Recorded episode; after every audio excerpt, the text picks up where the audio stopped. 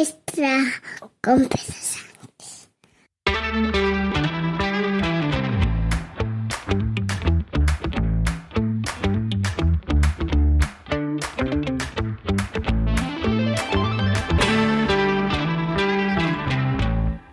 Buenos días, viernes 7 de julio, San Fermín del año 2023, capítulo 1020 de un podcast sobre mis cosas que en el fondo son las tuyas. Y como es viernes, hoy quiero hablarte no de, sino con. Y al otro lado del teléfono, al otro lado de, de, Riverside, no del teléfono, tengo a mi querido amigo Félix Riaño, conocido en todas las redes como Locutorco. Querido Félix, bienvenido. Aló, aló, Ay, me sé un chiste, Pedro. Hola, Cuéntamelo. Mira, eh, era un señor que eh, contestó el teléfono y contestó, al menos aquí en Colombia la gente contesta, ¿aló? Sí. Y del otro lado le dijeron, Ali, aló, Ali, aló, Ali. Ay, señor, estoy hablando en serio, aló. Señor, estoy hablando en serio, Ali. Yo sé, es muy malo, pero es un chiste. ¿Cómo se nota que los dos somos ya padres? Eh? Padres con ya criaturas de edad. Porque esto es lo que en mi trabajo dicen un chiste de padre. Hoy me aprendí un chiste de padre en inglés. Venga. El, niño entra al, a la cocina donde está el padre y le dice, Dad, I'm hungry. Y el padre le responde, Nice to meet you, hungry. I'm dad. ¿Se entiende? Sí, yo creo que sí, ¿no? Pues es muy tonto, es perfectamente. Por si, por si, acaso igual en inglés al decir I'm hungry, estoy hambriento, se dice lo mismo que haber dicho me llamo hungry. Recordemos que en inglés no distinguen entre el ser y el estar. No. Que es aquello que ves al turista diciendo yo soy ahora en la Plaza del Sol en Madrid. No, no, no eres en la Plaza del Sol, estás. Pero esto es una cosa que los ingleses, los británicos, los anglosajones en general, no distinguen. Bueno, aceptamos tu chiste como, como animal de compañía. Ah, muy eh, bien. Tengo vale. Eh, entonces es un, este será entonces un podcast en inglés pet friendly. Pet friendly, gay friendly, eh, lo que tú quieras friendly. Este es un podcast friendly, sobre todo los viernes cuando grabamos así como compartiendo y no soy yo serio que parezco un cura desde mi púlpito, mm, es, es, más friendly que el resto, que el resto de la semana. Que, bueno, que lo sepas, estaba yo por decirte que lo sepas, que oigo todos los episodios, pero siempre los oigo como 15 días después.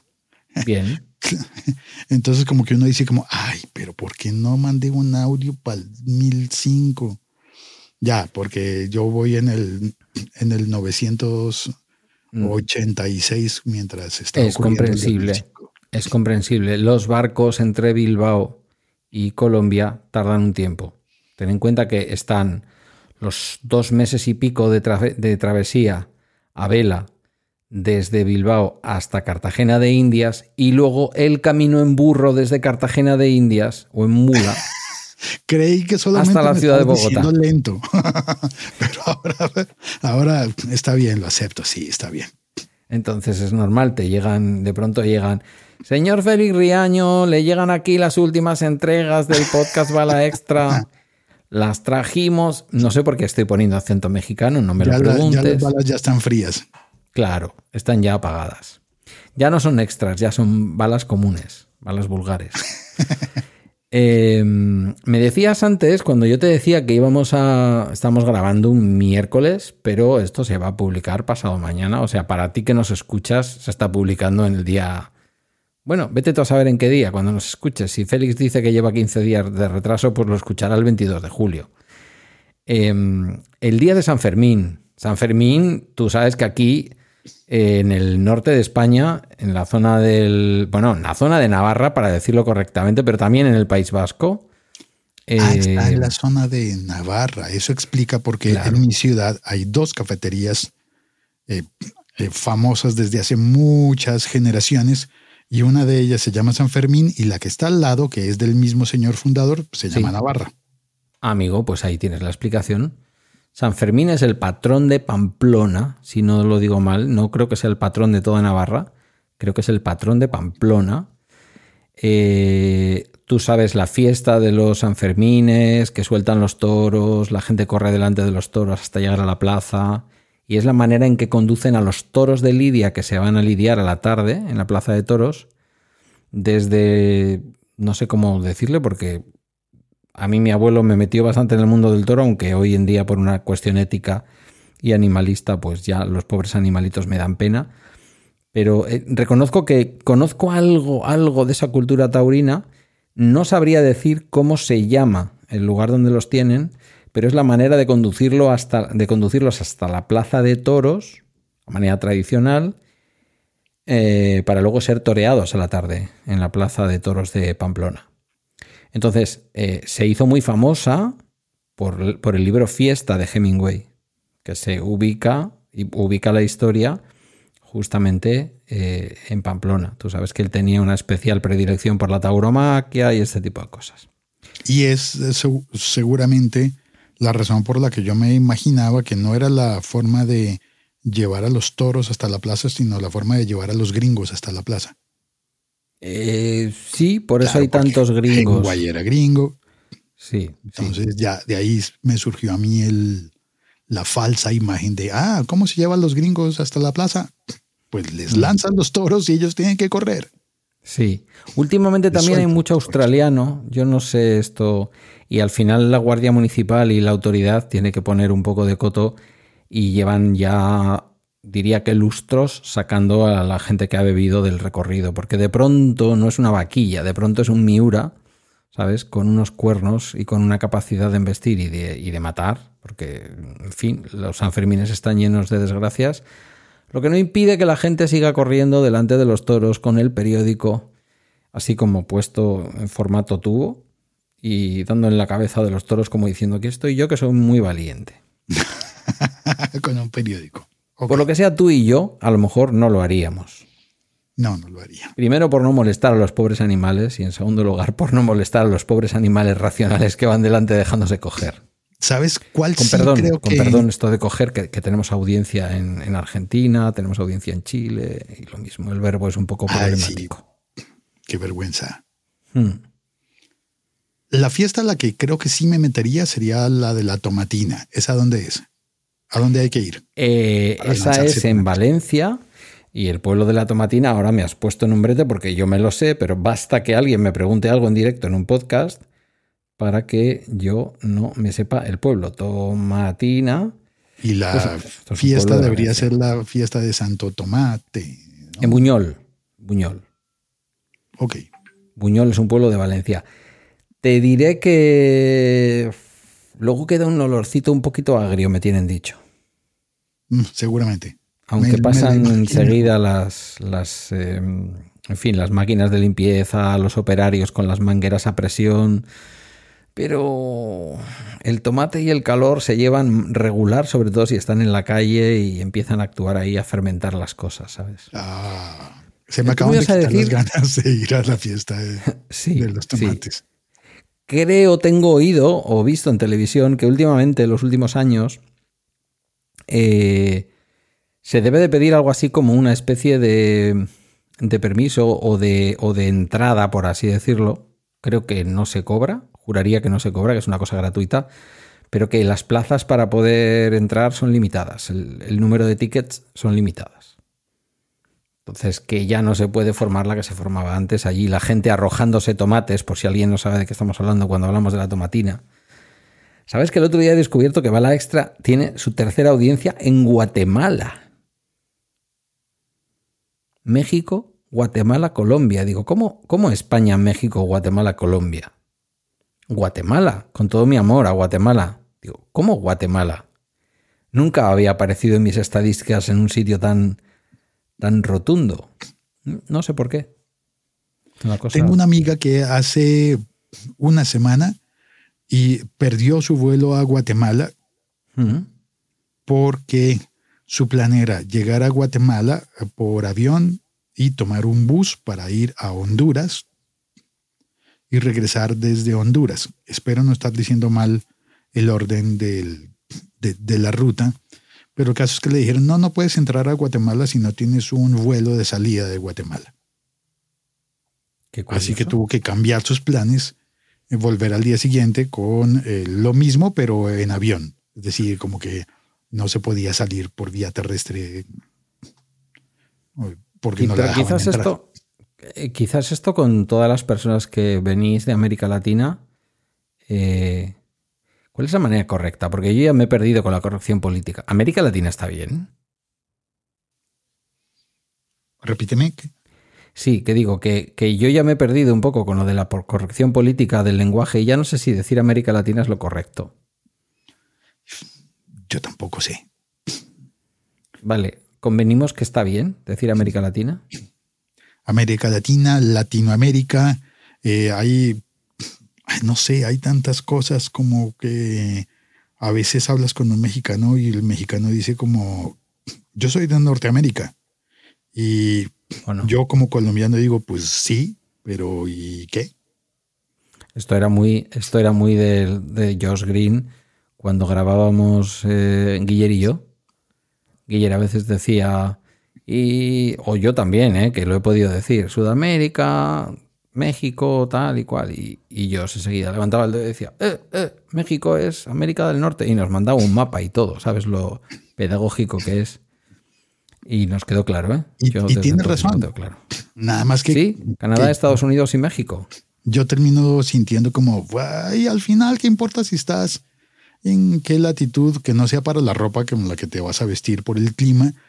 El resto siento como, ¿y cuál es la diferencia? De hecho, em, alguna vez me reí mucho con una rutina de comedia de un comediante mexicano que, si no estoy mal, era Carlos Vallarta. No que, sé quién es. con- que contaba ver que en estaba en. España y le habían dicho usted que está en Centroamérica y él decía, perdón señor, pero yo llevo tanto tiempo viviendo en... eh, No me usted decir ah, en dónde, en, en qué continente está mi país, si soy yo el que vive allí en el país. Este Vallarta puede ser un señor que yo he visto en, en algún especial de stand-up comedy de Netflix, ¿puede ser? Podría ser. Creo que es un sí. mexicano de cabello largo y lacio. Guapo. Diríamos. Y, Aunque tú y yo no entendemos mucho de hombres, pero podríamos decir que guapo igual. No sé. Sí, Igual me estoy equivocando. está bien. Em, Apuesto. Buen mozo. Un buen mozo. Oye, eh, cuando he dicho antes que. mm, Esto antes de. Justo, justo antes de empezar a grabar.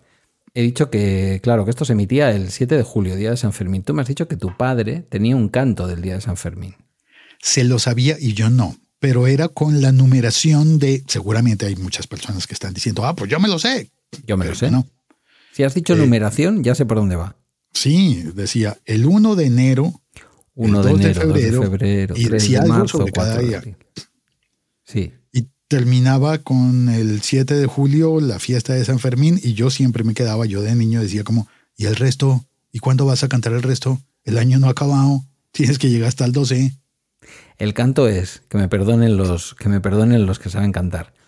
1 de enero, 2 de febrero, 3 de marzo, 4 de abril, 5 de mayo, 6 de junio, 7, 7 de julio, San Fermín. A Pamplona hemos de ir, con una bota, con una bota. A Pamplona hemos de ir, con una bota y un calcetín. Estabas que se pensando en una bota de vino y acabamos con el calcetín. Que, que hubo un niño que dijo, ¿y dónde está la otra mitad de la canción? Ya, pero tú no esperabas que hoy alguien te recordara lo que cantaba tu padre, ¿eh? No me digas que eso no, ha sido una sorpresa. No, no, no, no me lo esperaba. Yo no me esperaba que tu padre hubiera oído esta canción. Pero yo qué sé, como hay tantos navarros y tantos vascos que fueron para allá. ¿Sabes que un día Sí. descubrí que hay un apellido que no te lo voy a poder concretar, desgraciadamente, pero te lo concretaré, lo voy a volver a buscar? Es el apellido de una persona que yo atiendo en mi despacho. Y un día le dije, ese apellido tuyo es vasco. Y me dice, ah, no lo sabía. Y le fui a buscar eh, en estas páginas que hay de heráldica y tal, para que él supiera en qué zona del País Vasco podía estar el origen y si lo, que, si lo quería visitar, a lo mejor en algún momento ir a visitarlo, ¿no? País Vasco o Navarra, que también tiene euskera y tiene ese tipo de apellidos. Y cuando busqué los datos del apellido, resulta que es un apellido que prácticamente el 95% de las personas que lo portan viven en Colombia. Es decir, prácticamente es un apellido desaparecido en el País Vasco, aunque su origen Ah. es el País Vasco y su idioma es el euskera, es un apellido que está en euskera. Nos vamos a quedar sin saber el apellido porque no lo recuerdo. Pues Pero te lo sí, diré. por aquí hay muchos, Bueno, Uribe, muchos que terminan en Chea. Eso es por supuesto, pero Uribe, Uribe es un apellido euskaldún, un apellido vasco. Y no podríamos decir que el señor Uribe no es un señor que haya tenido nada que ver con Colombia, por lo que sea, también. Pues hay varios, yo conozco varios de todos los colores.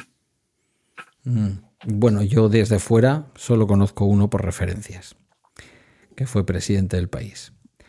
Em, oye, el otro día le preguntaba a Ernesto, y te planteaba antes a ti también, aquí estamos en plena, en pleno verano, estamos en plenas vacaciones, las criaturas están sin escuela, los turistas están invadiendo España en el mejor estilo anterior a la pandemia, mm, por suerte, porque traen dinero, traen riqueza, generan empleo, todo esto, ¿no? Mi pregunta el otro día, Ernesto, que nos sirvió también para saber cómo es el mercado laboral, si te conceden vacaciones, si esas vacaciones son pagadas, no son pagadas, según en qué circunstancias, era ver cómo era todo esto de las vacaciones en Estados Unidos y en qué momento estamos. ¿En qué momento está Colombia respecto al tema de las vacaciones? Primero, eh, estáis al norte del Ecuador, Pero- Un poquito, pero ahí le anda. Entonces, ¿es verano en Colombia? Lo primero que tenemos que preguntarnos. pues mira, hay una cosa para la celebración de la conmemoración de la fundación de la ciudad en la que vivo, que es Bogotá. Hacen un evento en agosto, cuando se, la ciudad se supone que fue fundada el 6 de agosto, Sí. y una batalla eh, de la época de la Guerra de Independencia el 7 de agosto, así que esos dos días suelen ser festivos. Un festivo nacional más el 7 de agosto.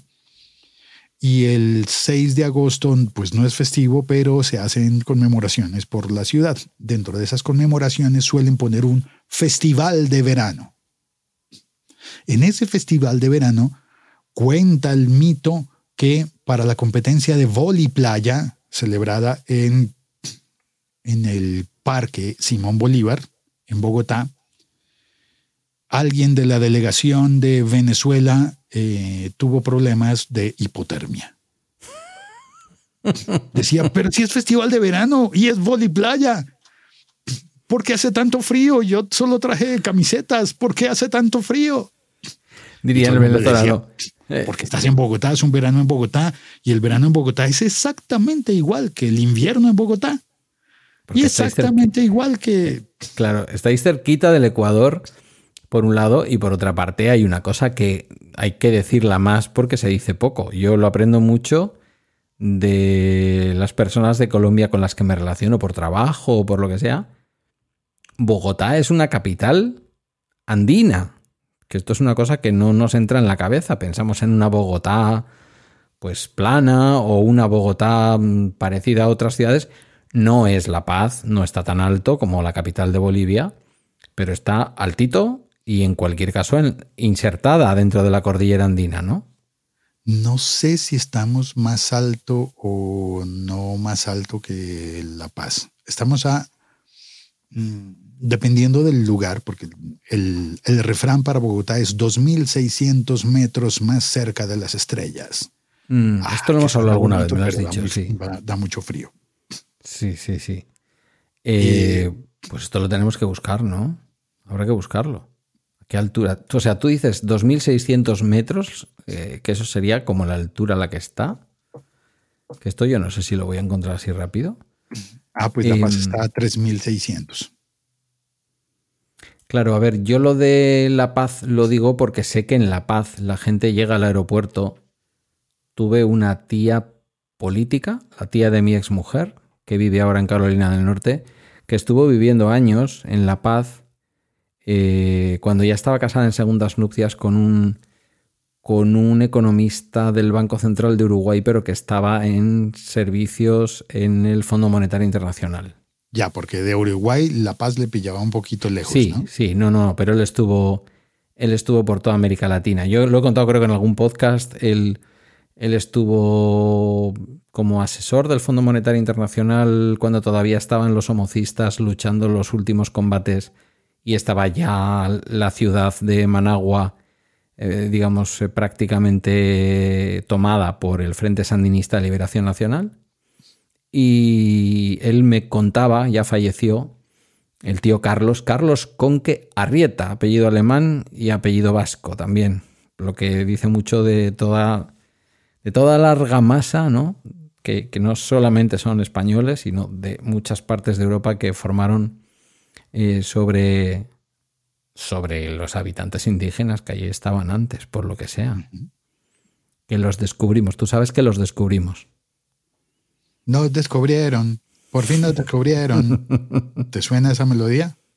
De algún grupo de rock de América Latina que estará en tu libro seguro. No, de, de. Ah, de la no, vale, vale, vale. tío. adelantado don Rodrigo Díaz de Carreras. Sí, sí, sí, qué buenos, qué buenos, por Dios, qué buenos. Em, bueno, aquí se dice mucho esto del descubrimiento, cada vez se dice menos también, ¿eh? por lo que sea. Eh, no me acuerdo en qué podcast que seguro que tú has escuchado se hablaba de que en Chile se celebra el 12 de octubre como el Día del Descubrimiento Mutuo. Que me parece precioso, Oh, ¿no? ¿No te parece bonito? Sí, suena bonito. En lugar Bueno. de decir, no, no queremos el descubrimiento porque en el fondo eso es colonialismo, en el fondo después vino una... un- vino un... En fin, el... eh, Vino un vino. Vino, Vino lo que vino. vino lo que vino. eh, dice, no, vamos a tomar la palabra y vamos a aceptar que, vale, ustedes nos descubrieron a nosotros, pero nosotros les descubrimos a ustedes también. Y me pareció bonito. En fin, no sé, igual un poco romántico idealiza- idealizando lo que pasó. Pero bueno, sabes que aquí hay una corriente ahora que reivindica, no sé cómo lo ves tú desde Colombia, reivindica que no fue precisamente la conquista española de América la más cruel de todas. Y sin embargo parece que fuimos como los peores de los peores. Bueno, fueron, porque yo en realidad Fueron no estaba ellos. vivo en aquella época. Sí. No- nosotros no teníamos nada que ver. Ni tú, ni yo, ni nadie que conozcamos. No, correcto. Y entonces es cuando se habla de lo que hicieron los anglosajones en el norte, lo que hicieron con los nativos americanos y todo ese tipo de cosas. Bueno, en fin, ahí entraríamos, nos meteríamos en unos charcos enormes. Pero bueno, cuéntame, ¿cómo son las vacaciones en Colombia entonces? Pues mira, las vacaciones mm, normalmente, si hablamos de trabajo, tienes unos días eh, que, que creo que dependen de tu antigüedad en el trabajo. Vale. Si estás en un empleo, tienes unos días cada año que puedes pedir para tomarte tus vacaciones. Y hasta donde sé, legalmente eh, se, ha, se ha pedido que la gente sí las tome, porque había muchas personas que tenían la práctica de no tomarlas para cobrar más o para acumular eh, más dinero o cosas así. Ya han dicho como no, no se vale que no tomes las vacaciones, tienes que tomarlas pero tú, tú decides cuándo. Ese decides cuándo suele estar relacionado con cosas que alguien dice como pues las voy a, to- a tomar para el cumpleaños de mi esposa. Tengo un amigo que toma las vacaciones siempre en época del cumpleaños de su, de su esposa. Existen también las vacaciones colectivas, cuando toda una compañía se va de vacaciones o cuando Cierra. todo un, un colegio o una universidad o una institución educativa se va de vacaciones y eso ocurre dos veces al año. No todo el mundo se va de vacaciones del trabajo, pero de los, de los cursos, sí. Si estás estudiando, tienes vacaciones dos veces al año. Una, un periodo largo y un periodo corto. El periodo largo puede ser de seis a ocho semanas Sí. y ese periodo largo la mayoría de las veces es a final de año. Y final de año empieza el 16 de diciembre. Ya nadie quiere trabajar el 16 de diciembre. Porque empiezan las novenas de aguinaldos. La herencia católica nos dice que ese día se empieza a preparar para la Navidad. Y ya luego, después de la Navidad y del, Año Nuevo, ya nadie quiere saber de nada hasta mitad de enero. Es lo más común. Pero existen eh, también instituciones educativas, como por ejemplo las universidades, que a veces empatan más con lo que en Colombia se llama el calendario B. El calendario A es el principal y el calendario B es el alternativo el que se usa, por ejemplo, en colegios binacionales, colegios extranjeros, colegios donde te enseñan eh, en, inglés o en francés o en alemán o en italiano y que otorgan títulos en dos países. Ese tipo de colegios suelen usar lo que llamamos el calendario B y tienen las vacaciones largas lo que, en lo que para nosotros es mitad de año. Tenemos vacaciones de final de año y vacaciones de mitad de año. O sea, lo que sería coincidir más o menos con las vacaciones europeas. Puede coincidir con las vacaciones, de hecho, para nosotros es las vacaciones del, que coincidirían con el verano del norte. Porque una de las cosas en las que yo me he propuesto, así como digo como, ah, espérate, ¿qué más me da si si México está en Norteamérica, eh, finalmente eh, hablamos el mismo idioma, entonces como que no me importa tanto si está en Norteamérica. También suelo decir como, espérate, países latinos, ¿cuáles son los países latinos? Pues realmente hay latinos en los Estados Unidos que no tienen que ver con, ah, con que hablen español, sino con que hablan portugués. Claro. Y hay latinos en los Estados Unidos y en Canadá que eh, son mm, eh, francófonos. Entonces, para mí, un quebecois es latino. Aquí sale, tu, aquí sale tu relación personal con Francia, claro. Eh, y no, básicamente porque me tomo las cosas muy, muy, eh, como se dice, muy al pie, de, la, letra, muy con la letra pequeña.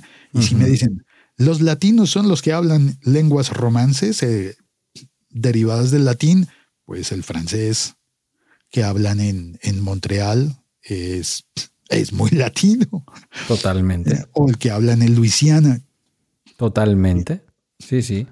Entonces un latino puede ser eh, un brasileño, un, un quebecois y por ese mismo orden de ideas, el argentino también es latino y el argentino y el chileno tienen un verano totalmente diferente.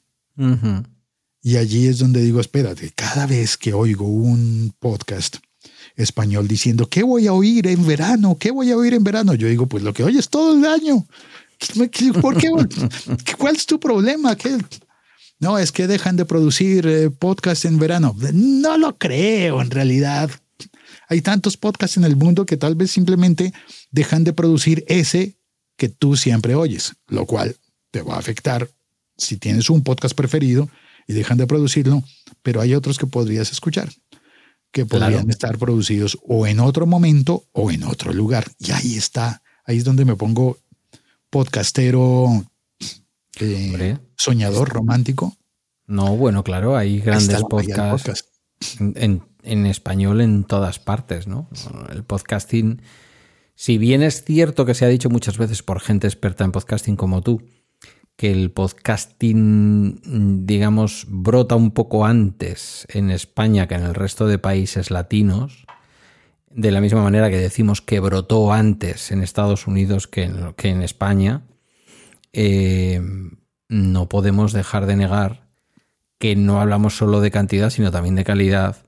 Y, ¿qué digo yo? Las raras... Eh, este las raras están en invierno. En el momento en que grabamos esto, Correcto. en invierno. Correcto, porque es Chile. Em, no me va a salir ahora el nombre de un podcast que escucho prácticamente radioambulante, que se hace para NPR, creo todavía, y que se hace en América, en Estados Unidos, quiero decir. Perdón, perdón por decir América. Esto se lo dejamos a los anglosajones. Pues es un continente en el que perfectamente caben los Estados No, eh, Unidos. ¿Sabes qué? Creo que está bien dicho que, que Radio Ambulante se hace en América, porque en realidad es verdad que se termina de producir y se distribuye desde Estados Unidos, pero es un podcast que tiene mm, productores y redactores eh, y locutores y locutoras En toda. América. Entonces, Sí. incluso ha, ha llegado a haber un episodio, creo recordar, que se hizo desde España. Por lo tanto, mm, pues lo que tú dices, eh, hagamos como con la ropa preta por té. Es decir, mm, temporada de verano. Ah, pues muy bien, vamos a escuchar los podcasts de verano, pero que, que son en invierno en, en el hemisferio sur, ¿no? Eh, bueno, tenemos españoles en el hemisferio sur.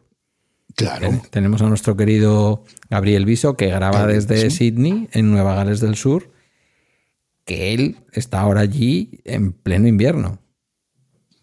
Entonces, pues, en fin. Decía, decía el dicho nacionalista español, en los años gloriosos de los Fernandos VII y Felipes, los que sean, en mi imperio, en este imperio no se pone el sol. Obviemos ahora el imperio como Estado-nación y pensemos en el idioma español. Con los Austrias y con los Borbones. Estuve escuchando esa canción ayer en YouTube que me la ofreció YouTube con los Nikis. Perdimos Nuestras nuestras posesiones. posesiones. Yo diría que está rodado el vídeo en el Retiro de Madrid. Muy ochentero, muy movida madrileña. Todos estaban como catatónicos y eran fantásticos. Eh, ¿Sabes que hay gente que Qué no me cree curioso eh, que menciones esa canción cuando me salió ayer en YouTube después de 30 años sin escucharla. El algoritmo, el algoritmo. Es que Sí, yo estoy el algoritmo, pero el algoritmo predictivo. Google me pasa los datos de, de tus hábitos de, de Puede consumo ser. de medios. de consumo de YouTube. Sí, sí. Ha estado bien eso. Eh, vale, entonces eh, no hay parón. Ahora las criaturas están yendo al cole ¿Quién? ¿Dónde? ¿Cuándo? en Colombia.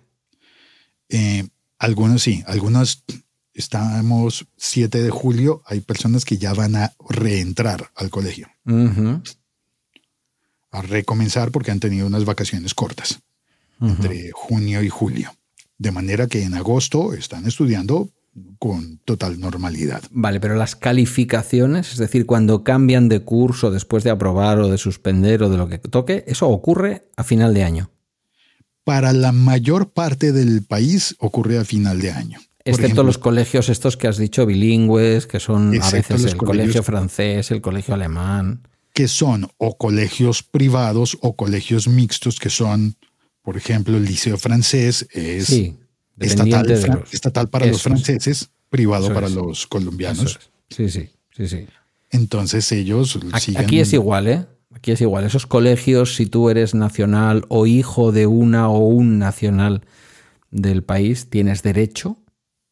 Eh, no hace falta trabajar en la embajada ni en el consulado. Es decir, por el hecho de tener la nacionalidad, tienes derecho.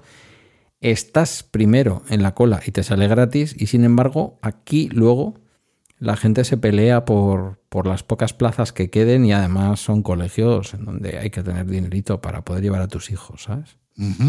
Sí, su- lo mismo. o Por acá pasa similar. Y en ese tipo de colegios, el, el- el- el año se cierra en donde se cierra, en el momento en el que se cierra en el país de origen del colegio. Pero la educación pública colombiana, por ejemplo, que es la que cubre a la mayor parte de la población, eh, está de febrero a diciembre. En diciembre se sabe si pasaste el año o si tienes que habilitar una materia o si tienes que repetir el año. O sea, que vais con el año natural. ¿Algo que ver con la religión o, con, o, es, con- o es el año? Es decir, ¿es la Navidad o es el final del calendario gregoriano del 2023? Acaba y hice el curso del 2023. Hay una feliz coincidencia entre, es simple si medimos los meses además con números, entonces el último mes del año es el último mes del curso. Eh, de la misma manera que, por ejemplo, en Colombia no utilizamos nombres para las calles. Que eso nos facilita la vida tanto. Llega uno como colombiano turista a, a, España y dice, pero ¿por qué le ponen nombres? ¿Cómo voy a saber yo en dónde está la calle con el nombre además de un señor? La calle González y la calle Pérez. ¿Cómo voy a saber eso? ¿Tengo que ir a la izquierda o a la derecha? Mientras que para nosotros es, eh, es está todo medido de sur a norte, de norte a sur, de oriente a occidente y de occidente a oriente. ¿Dónde? Muy Manhattan. ¿Cómo, se mide? Muy Manhattan. Perdón, señor, eh, voy para la calle 85. Ah, sí, señor, está en la calle 80. Tiene que caminar cinco calles más. Ya, acabamos. Cinco cuadras, ¿qué diríais? Cinco cuadras. No, esta es ya la 90. Ay, me pasé. Me, me regreso. Interesante. ¿Y numeráis tanto las que van de norte a sur como las que van de este a oeste? ¿O hacéis como Nueva York? Que por un lado son las avenidas y por otro son las calles. al menos en mi ciudad está medido básicamente en calles y carreras. Mm, de manera que si vas por una calle, sabes que subes o bajas. Y la gente que no es de, de Bogotá dice, ¿cómo voy a saber qué es subir y qué es bajar? Subir es montar el número y uno dice, no, montar la montaña. literalmente. Tú ves la montaña y si te estás acercando a la montaña es que estás subiendo. Somos súper literales. Si vas hacia arriba, en la calle caminando hacia arriba y sientes que te fatigas, estás subiendo. A 2.600 metros además, uno se fatiga. Vosotros no porque estáis acostumbrados. De hecho, en, eh, en el barrio más antiguo de la ciudad, que se llama La Candelaria, existe la calle de la fatiga, que seguramente fue por eso porque somos muy literales, muy simples. ahí dijeron, la gente se cansa tanto que a esta no le ponemos número, le vamos a poner calle de la fatiga. Por aquel entonces, eh, eh, este barrio pues es eh, colonial, entonces por aquel entonces había nombres. Vale. Y todavía algunas calles conservan nombres, pero luego tú dices, ¿y cómo llego? ¿Cómo llego a la avenida Jiménez? y entonces te dicen, nada, pues fácil, esa es la 13. Ah, vale. Eh, entonces ahí sí. A la avenida Pepe Sierra, eh, que es el nombre de un, un, antiguo terrateniente de la ciudad, de lo que hoy es la ciudad, eh, cuyas haciendas se heredaron y se, y se convirtieron en ciudad. Pues su, familia quedó, quedó sin dinero, la pobre. Supongo me imagino, ¿no? La familia debió tener tanto dinero luego que, quién sabe. Bueno. Eh, la calle Pepe Sierra es la 116, entonces tú sabes, ah, la 116, ok, tengo que caminar hacia allá. Pero entonces eso, digo, sí se parece, por ejemplo, al sistema de las avenidas de Manhattan, que tú estás en la 1, estás en la 2, estás en la 3, estás en la 4, en la 5, en la 6, en la 7, en la 8, en la 9, pero después resulta que estás en la Avenida de las Américas, o estás en la Avenida Lexington, o estás en la Avenida eh, cualquier nombre de presidente. Quiero decir, es como las dos maneras de, poder verlo. En las plazas, sin embargo, no. En las plazas tendréis plazas de la independencia, plazas de la república, estoy seguro, ¿no? Sí, que quedan en la calle tal. Todo el mundo, todo el mundo te va a decir fácilmente. o sea, que al, final, al final esa es, esa es la guía, ¿no? Es decir, ¿dónde llego? ¿Cómo llego, por favor, a la Plaza de la Independencia? Pues al lado del ayuntamiento, sí, pero, pero ¿dónde? Sí, pues tiene usted que ir a la calle 85. Parque de la Independencia en Bogotá. Eso queda en la calle 26 con carrera séptima. Vale. las carreras, las carreras serían las que van de este a oeste o de este o de oeste a este. Las carreras van de norte a sur y de sur a norte. Es decir, que van perpendiculares a los cerros, porque como estamos al pie de la cordillera, estamos montados en la cordillera. Y por eso las calles suben, porque las calles van de la zona más lejana de los cerros a las zonas más cercanas. Si estás caminando y es plano, lo, más probable es que vas por una carrera. Vale, visto, visto. Y las esquinas son los cruces entre una calle y una carrera. Cuando hay avenida, ya se complica un poco más la cosa porque no corresponde ni a la una ni a la otra.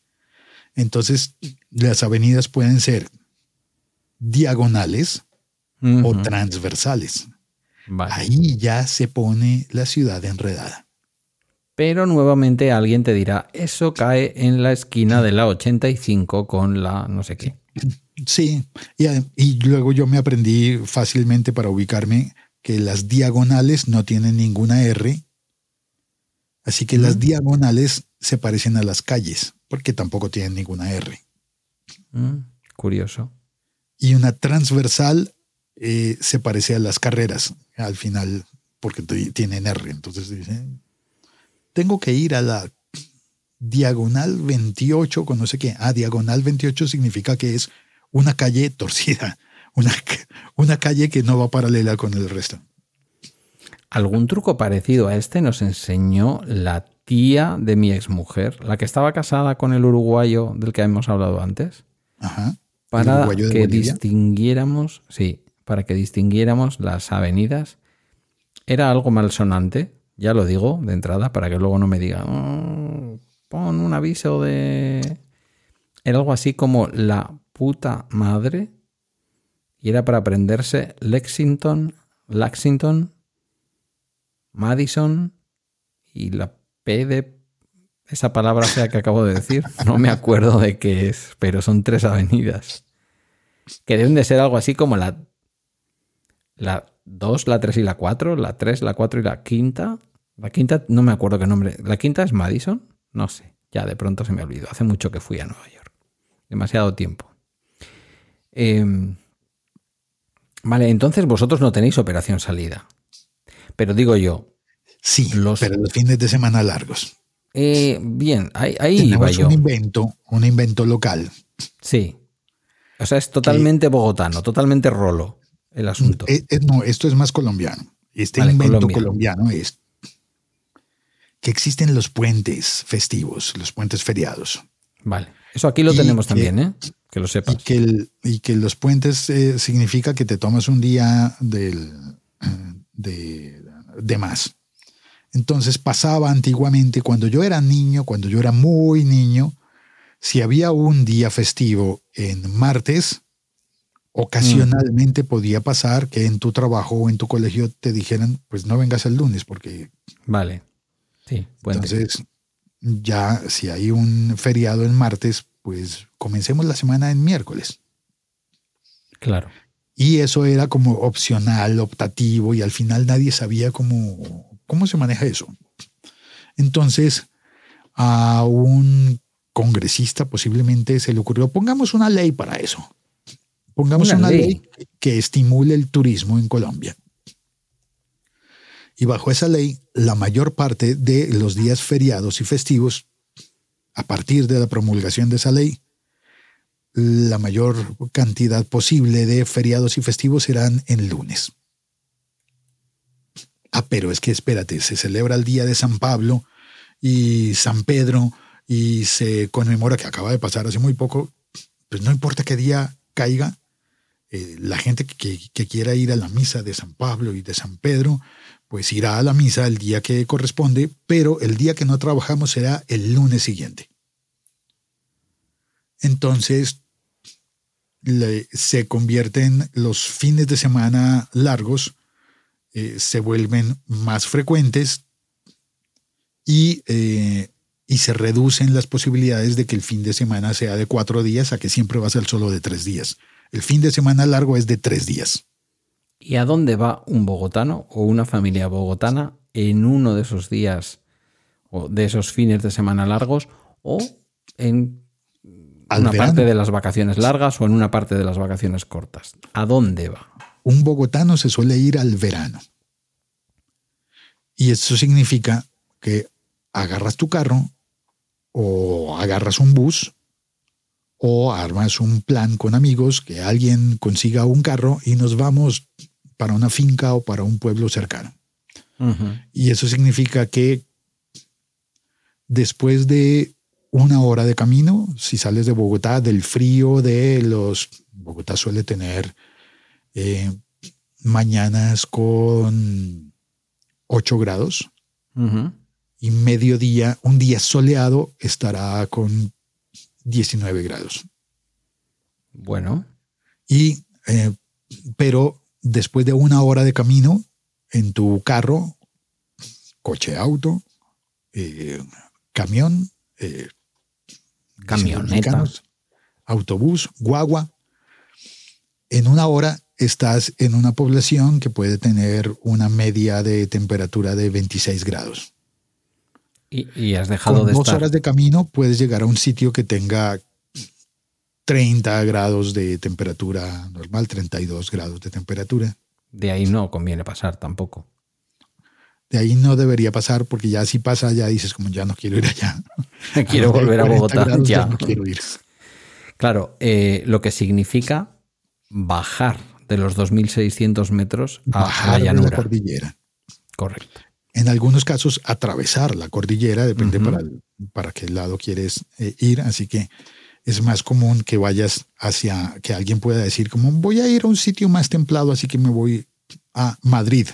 Pero en realidad si vas de Bogotá a Madrid, Madrid con Dinamarca, el- en realidad la diferencia de temperatura no es, no, no es notoria, entonces dices, me voy más allá, así que me voy a el- La Vega, pero ya cuando bromeas dice, pues si tú vas a La Vega y yo voy a La Vega, entonces nos vamos a Las Vegas.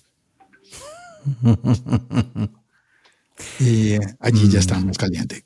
Y si queréis ir al mar, es un, si queréis ir al mar es un viaje que se puede hacer en coche o ya tienes que coger avión. Se puede y es, eh, y, y- y es un paseo muy bonito ir al mar desde Bogotá.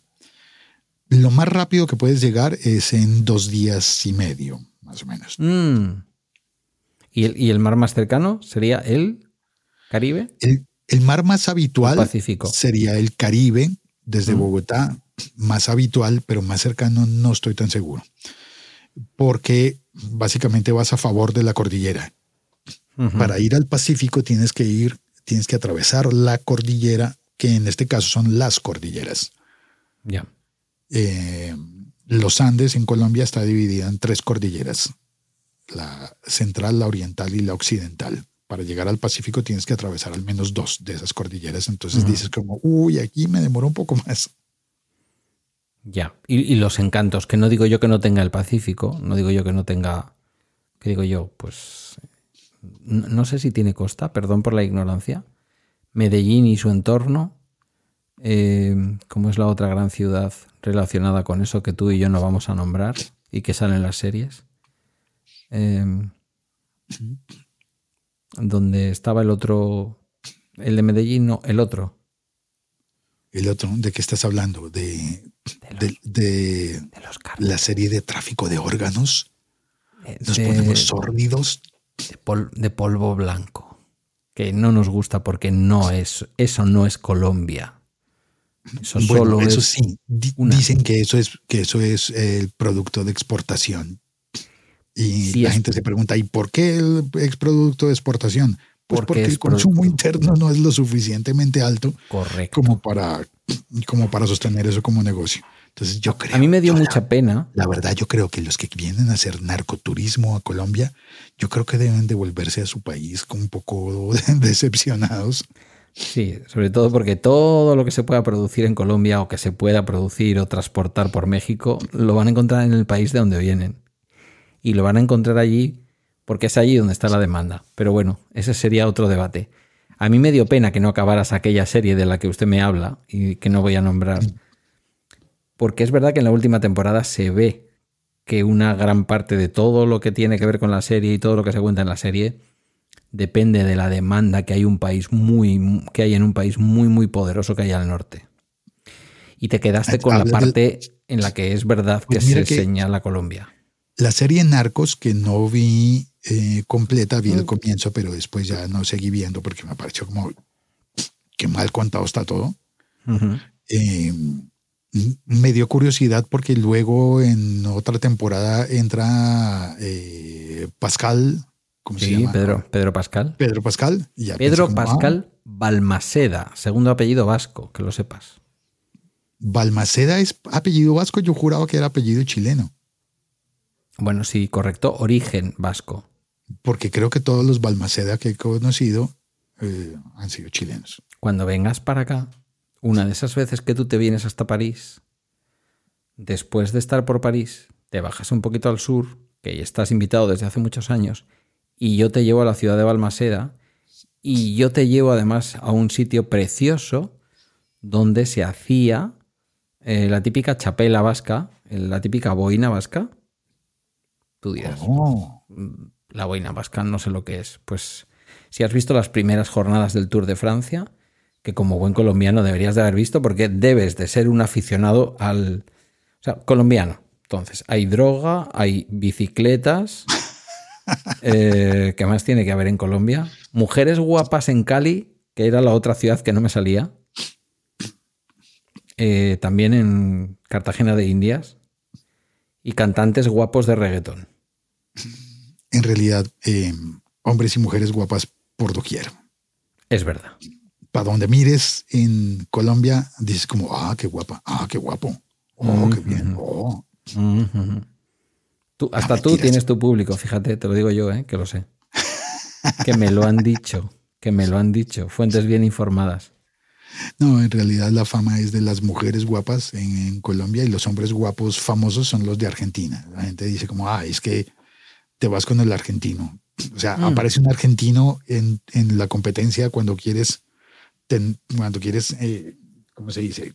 Seducir a una mujer o conquistarla o alguna cosa así y hay un argentino que se fija en ella también, olvídate. Aquí esto te diría yo que en la costa, que tú sabes que aunque Italia es, una, es un país que admite mucho turismo también en verano, vienen muchos italianos a la costa española. Esos son los argentinos de Europa. Correcto. Por, por otra parte, Argentina e Italia tienen una conexión absoluta, quiero decir. De pronto el, apellido Messi o cualquiera de estos apellidos Claro. italianizados o italianoides mm, que tiene un argentino famoso que podamos conocer, mm, mm, de pronto no se inventaron en Argentina. Le pasa como los apellidos vascos. ¿Cuál? Patini, me acordé de un amigo argentino que se llama Patini, David Patini. Pero yo no sé si son tan guapos, y te digo lo mismo con los italianos de Italia. Mm, yo no sé si son tan guapos como que tienen mucho charm, mucho encanto, mucha labia, mucho relato. No. Mira que mi esposa ha estado viendo una serie italiana. Y en la serie italiana, el, el tipo en el que todas las mujeres se fijan es el argentino. Los italianos dicen como nada Ya. que hacer, hay un argentino eh, en el barrio, así que olvidémonos. Escucha, ¿y tienen fama los argentinos ahí de ser mujeriegos? Porque aquí los italianos tienen fama de eso. Yo no lo he oído, no he oído que tengan fama de ser mujeriegos. Ligones. No sé si mujeriegos en el sentido de infieles, no tanto eso, como ligones. Ligan enseguida con cualquiera. Ligar en el sentido de firtear. Ah, pues no sé. No. No, no lo, no lo sabía. Contigo no lo intentaron nunca los argentinos. No, a mí me caen bien de entrada y ya no, no tienen que esforzarse. Yo les digo, por supuesto, sí, claro. Es, es verdad que caen bien, ¿eh? Es verdad que caen bien. Ahora que no nos Bueno, escucha casi ningún argentino, hay es unos- que caen bien. Hay unos que sí y otros que uno dice, no sé, es el lugar común, yo sé, pero vi un meme, ayer vi un meme que decía que Apple ha suspendido Siri en Argentina para evitar que se le acabe la pila a los iPhone porque la, la gente no para de hablar con Siri. Eres malo, eres muy malo. En es un meme, Sí, sí, es un No, meme. no fui yo, fue un meme. Es un meme, es cierto. no fui yo, meme. fue el meme. Bueno, nuestros oyentes argentinos, que los hay, y, no están lejos de los colombianos, creo que van justo detrás de la audiencia que este programa tiene en Colombia. Eh, se reirán con esto, espero que como nosotros, que nadie se tome a mal estas cosas.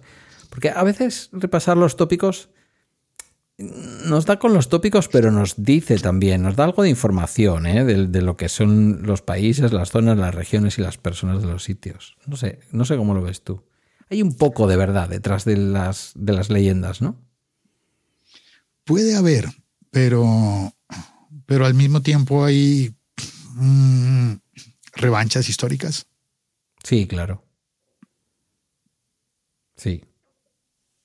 Sí, hay revanchas históricas de enemistades y de y de nacionalismos de esos que te hacen no querer lo extranjero porque no sé qué. Por ejemplo, a ver, yo, así como en los Estados Unidos solamente una persona de raza negra tiene derecho a decir niga. Uy, hablamos de esto justo el otro día con Ernesto. Dame, dame tu versión de esto que me encanta. De lo que ocurre allí es como que puedes burlarte de ti mismo, pero no puedes, no debes burlarte de los demás. Y si la palabra es es refiriéndose a ti, pero eres tú quien la está usando, pues tú tienes autoridad. Puedes decirlo. Entonces es como uno de esos nuevos principios que antes decían, no debes hablar en, la mesa, no se habla ni de política, ni de religión, ni de fútbol. Todavía creo que alguien me dijo que en Uber le dicen a sus conductores, no debes hablar con los pasajeros ni de política, ni de religión, ni de fútbol. Mm. Y creo que empiezan a, existir eh, nuevos temas como no debes hablar de feminismo, no debes hablar de racismo, a no ser que si te vas a burlar de una feminista es porque tú eres una feminista. Y eso te autorizaría a burlarte de ti misma. Pero estamos en un terreno tan frágil en el que la otra persona debería reírse si tú, si tú has hecho un chiste al respecto o no debería reírse. Yo no lo sé. Si una persona de raza negra hace un chiste de negros, pero yo no soy de raza negra, yo podría reírme o con, con, esa persona o no. No sé, estamos en cosas muy sutiles. Pero he visto el, el meme en el que una persona de raza casi, casi caucásica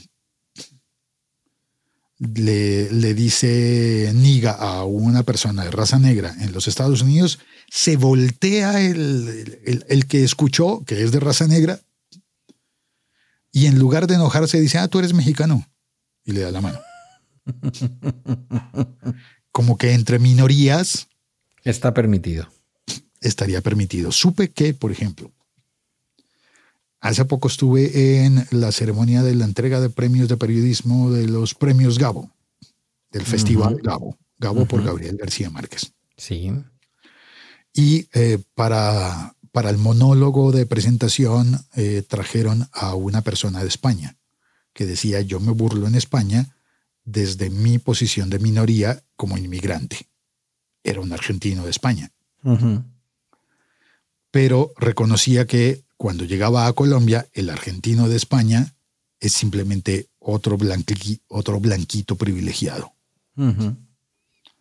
No es minoría en Colombia. Pero él se consideraba minoría en, en, España. Y entonces tuvo que cambiar algunos de los chistes. Los chistes sobre Colombia y cocaína los tuvo que cambiar. Alguien se los, se los tachó. Les dijo, no, no, no, no, aquí no solamente no tiene gracia, sino que a la gente le duele. Es como... Y, y tuvo que cambiar los chistes y entonces decidió hacer chistes de mexicanos.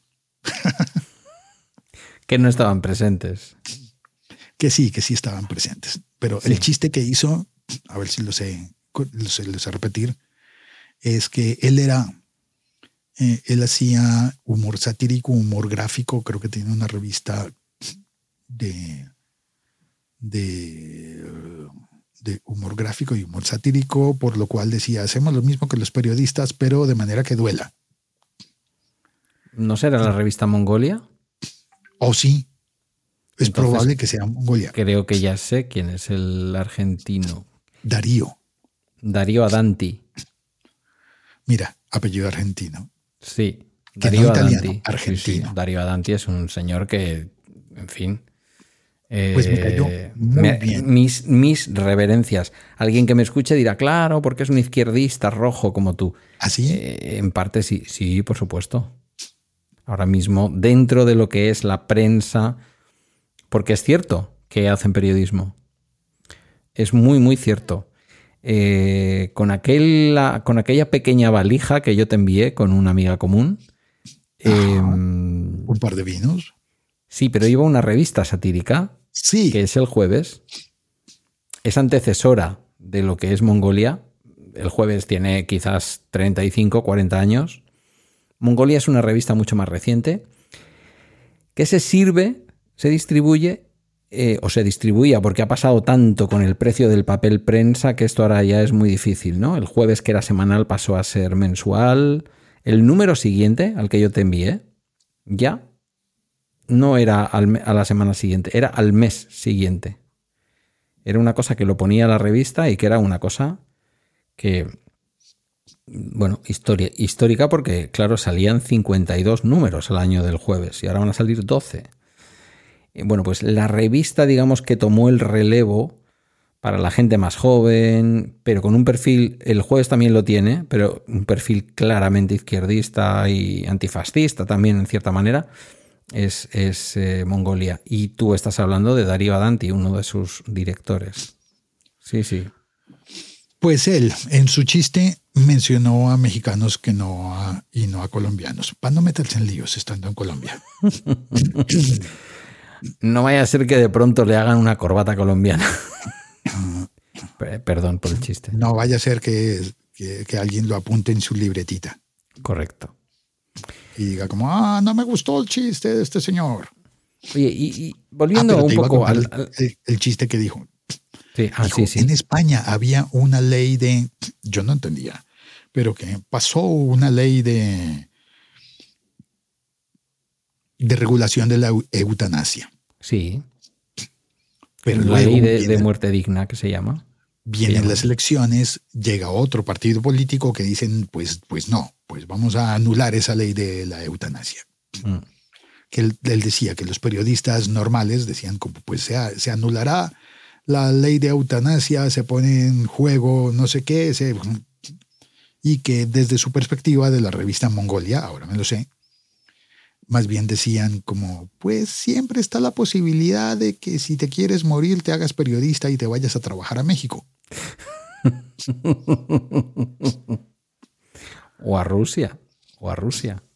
o a Rusia. Ayer atacaron a, a una brutalmente, además, a una periodista amiga de la periodista aquella que se cargó el señor Putin, Poli- Politoskaya o algo así. Bueno, una mujer que todas las fuentes apuntan a que el Kremlin se quitó de en medio. La gente, por lo general, que se atreve a contar las cosas no acaba bien en casi ninguna parte del mundo. Em, volviendo, te decía un poco al, al- al tema que pretendía yo central del, del podcast. La gran pregunta es, ¿en, Colombia las vacaciones son pagadas? Tú cuando trabajabas, me acuerdo, en City TV mm, o en cualquiera de tus, o en la radio antiguamente, mm, cuando tú tomabas vacaciones o cuando necesitabas tomarte un día libre por enfermedad, ¿todo eso está pagado cuando tú tienes un contrato en Colombia? En mi caso, no, porque nunca he sido empleado. O sea, estabas como lo que en España llamamos falso autónomo, que por ahí igual le podríamos llamar falso freelance. Quiero decir, si, si tú trabajas para tres o cuatro empresas, son tus clientes, tú eres un autónomo. Si a ti Si tienes un solo cliente, no es autónomo. X Televisión, no vamos a decir el nombre, aunque lo he dicho antes, te contrata para hacer el voiceover de toda su programación y tú eres autónomo, eres un falso autónomo porque no tienes otro cliente. Esto en España ha habido sentencias eh, contra Uber, creo recordar, y desde luego, si no ha sido contra Uber, ha sido contra Globo, esta empresa que reparte comida, que seguro que está en Colombia porque está en todo el mundo. No, por acá no está. No, por Colombia no. En Colombia existe Rappi y es tan fuerte que todas las demás han, eh, han durado muy poco. Es decir, nunca entró Globo y está se fue Uber Eats, se fue iFood, que es una empresa gigantesca brasileña también. Supongo que Globo por el nombre. Ah, no, mentira, no sé. Aquí se ve mucho, yo te diría que por ejemplo en Bilbao no tanto. Yo últimamente no he ido a Madrid, me imagino que a la noche en Madrid se verá por todas partes, pero me llamó muchísimo la atención en el año 22, en el año 22, no, en el año 21. Estuve por última vez en, en Burdeos, que tú sabes que es una ciudad que me encanta. Estaba plagado. Cada cinco personas paseando a eso de las 7 de la tarde, había un señor en bicicleta con Uber Eats, con, con Globo. Bueno, pues aquí hubo sentencias, ha habido sentencias que han condenado a estas empresas porque todos esos trabajadores que llevan detrás la cajita que pone Globo y que solo reparten para Globo son autónomos. Eso es lo que aquí, bueno, freelance diríais yo creo en Colombia. Sí. Em, pero aquí se le llama trabajo autónomo, ¿no? Que tú te das de alta en la seguridad social, tú pagas tu cuota y tus cotizaciones y tus historias. Em, se consideró que si solo tienes un cliente, de pronto eres un falso autónomo. Si solo tienes un cliente, no porque estés empezando y solo tengas un cliente, sino que solo tienes un cliente porque realmente tu negocio único es trabajar para una empresa concreta. Y eso, pues, fueron multadas y obligados a, obligadas a contratar a los trabajadores como trabajadores por cuenta ajena. Sí, aquí creo que sería algo muy, muy, muy similar. En mi caso personal, eh, sí sería autónomo porque en realidad no me pueden impedir trabajar para otros clientes. A veces lo que suele ocurrir en los medios de comunicación, por ejemplo, cuando he trabajado para publicidad, es que te dicen, ah, no, espérate, si has grabado para Coca-Cola, no puedes grabar para Pepsi. Ya. Bueno. Graba para quien quieras, pero no que sea una competencia directa en el mismo renglón. Sí. De pronto si te conviertes en la voz de Coca-Cola no puede ser la voz de Pepsi, queda raro. Sí, queda raro. Pero sí puede ser la voz de Coca-Cola y de Bancolombia. Vale, entiendo. Que sepas que esto del, trabajo autónomo, del trabajo freelance, eh, es muy común aquí también. ¿eh? Quiero decir, el que hace un podcast para la cadena SER, después tiene sus monólogos de humor en varios teatros, Después escribe una columna en el periódico tal. Eh, lógicamente es un señor que cotiza a la seguridad social como autónomo y que a cada una de esas empresas lo que le va es girando una factura y luego hace su declaración de impuestos, su declaración trimestral de IVA que tenemos aquí, el impuesto de valor añadido. Me pasa ah, igual. Pues, pues eso. Quiero decir que ahí no hablamos de un falso autónomo, ahí hablamos de una persona que tiene varios trabajos como freelance y se ofrece a, distintas empresas para, para, distintos, para distintas competencias diversas. ¿no? Pero ¿y el que trabaja por cuenta ajena? Es, está asumido que tiene asistencia sanitaria. cuenta ajena? Espérate, porque ahí me confundo yo que soy tan literal. Tú que hiciste un, tú que hiciste un podcast magnífico para Spotify y para el periódico El, Tiempo. El Tiempo de Bogotá, iba a decir, el, periódico serio de Colombia. No digo que no haya otros, pero como El País, ¿no? Que dice uno, ah, bueno, de pronto es el periódico en donde creo que voy a encontrar la información más amplia, con mejores profesionales y tal. Mm, un profesional que esté trabajando en nómina del diario El Tiempo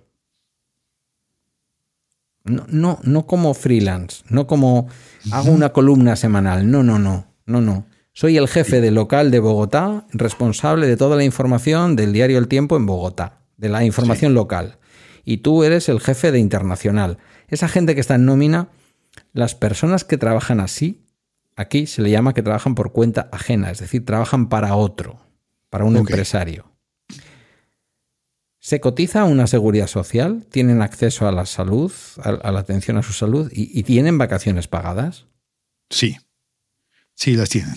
La seguridad social, en ese caso, la paga el empleador, aunque hay unos descuentos de ley en los que hay una parte de la carga, ¿cómo se llama? De, de sí, de seguridad social, una parte de la carga eh, se comparte. Sí, aquí también. Sí, sí, aquí también hay una parte que te retienen en tu nómina, eh, te la retiene el empleador y la suma la suya y eso va a las arcas de la seguridad social. Sí. ¿Y eso te da acceso a la sanidad pública? ¿Hay una sanidad pública? ¿Hay un sistema de sanidad pública en Colombia? Nosotros le llamamos salud, pero sí, sistema de salud público que existe el tiene como tres niveles.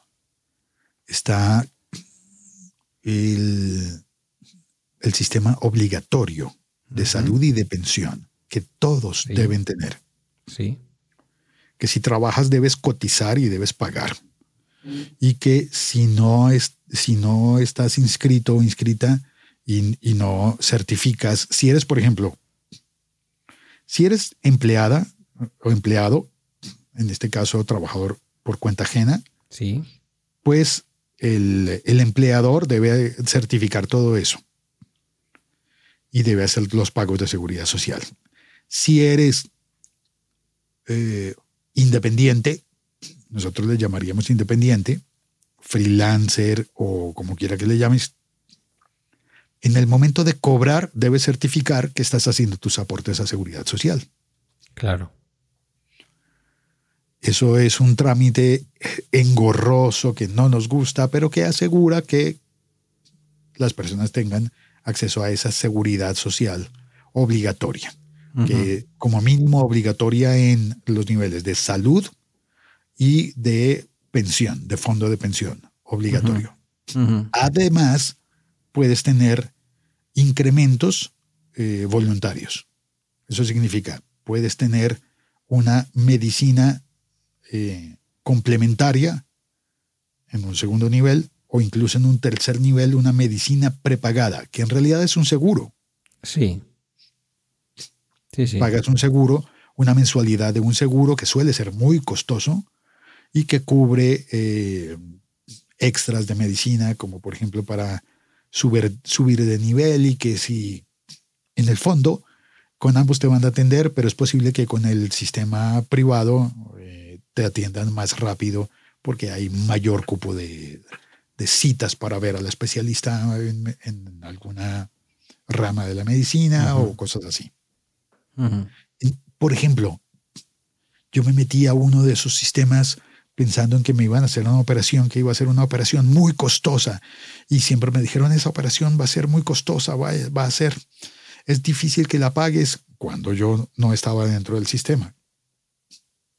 Así que me metí en, en uno de esos planes que llamamos complementarios para subir el nivel de mi atención médica. Y cuando llegó el día de la operación, dije, como estoy pagando más, entonces voy a, no me van a negar este servicio de esta operación. Y llegué al punto y me dijeron, señor, no se le va a negar nunca a nadie esa operación. Usted va a tener exactamente lo mismo que, que todos los que están por la salud pública.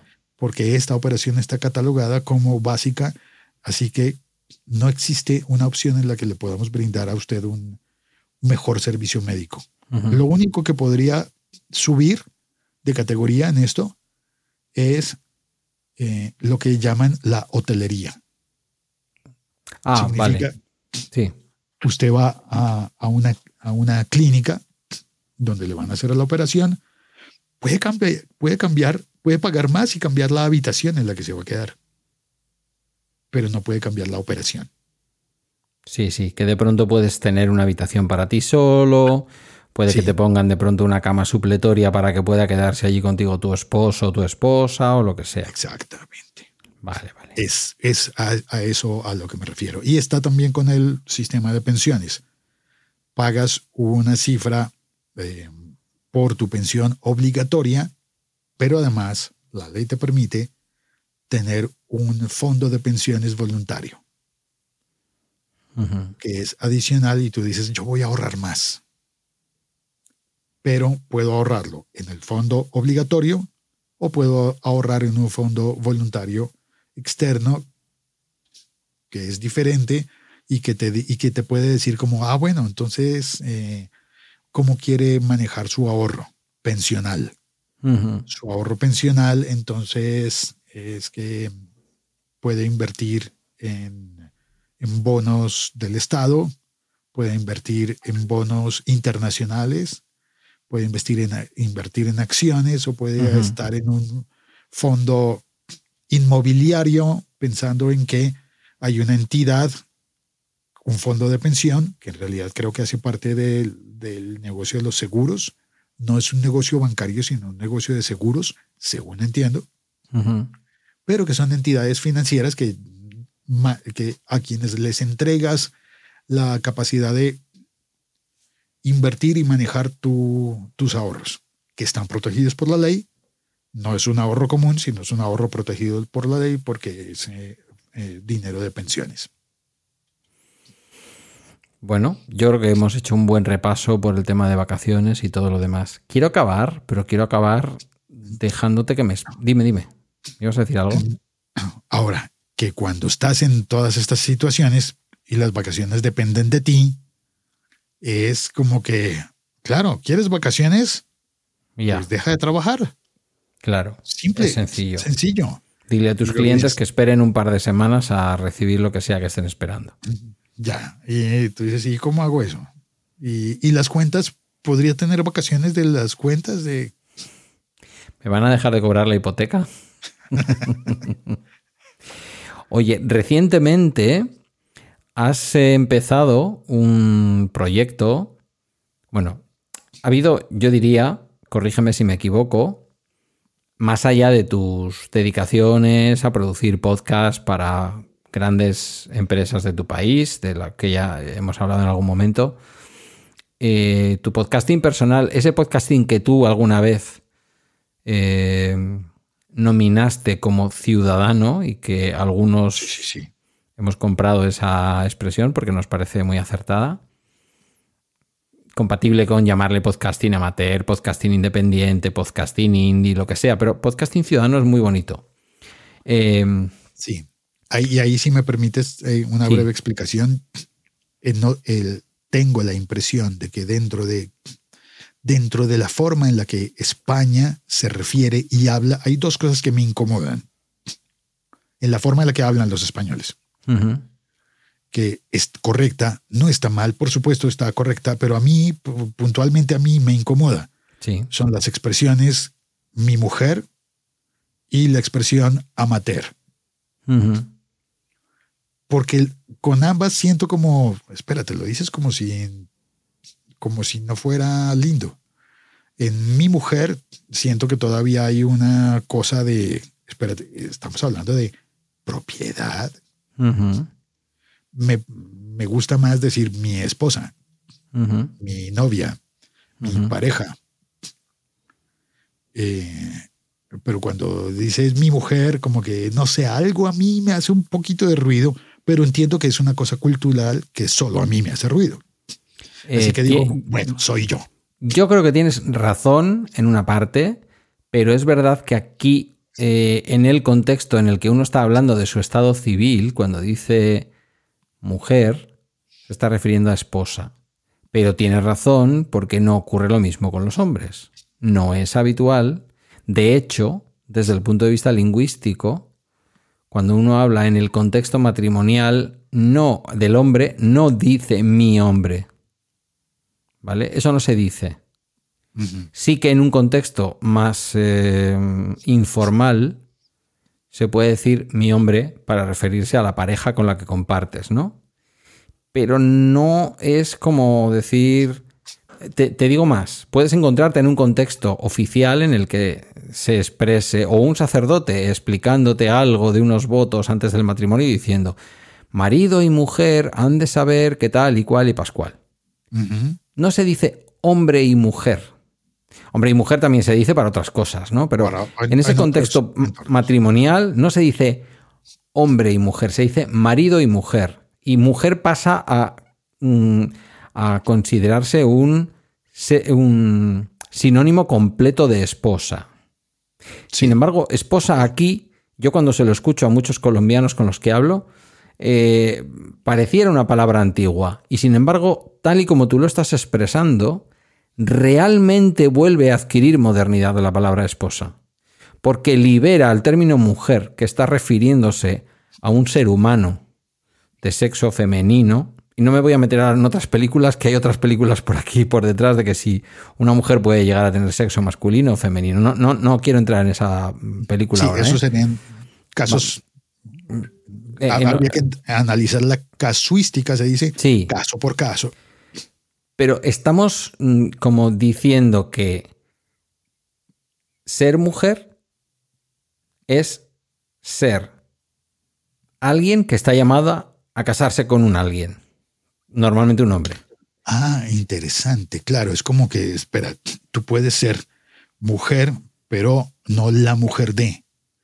Pues, eh, En la medida en que conviertes a la palabra mujer como en un genérico de esposa, en, en un, en un sinónimo de esposa, pero no conviertes a la palabra hombre en un sinónimo de esposo, oh, hay una desigualdad. haces que la, el estado natural de la mujer sea estar casada. ¿Sí o no? Por eso te compro esto que acabas de decir, te lo compro totalmente. Mira, no lo había pensado nunca y me, me parece muy interesante el- el entenderlo de esa manera.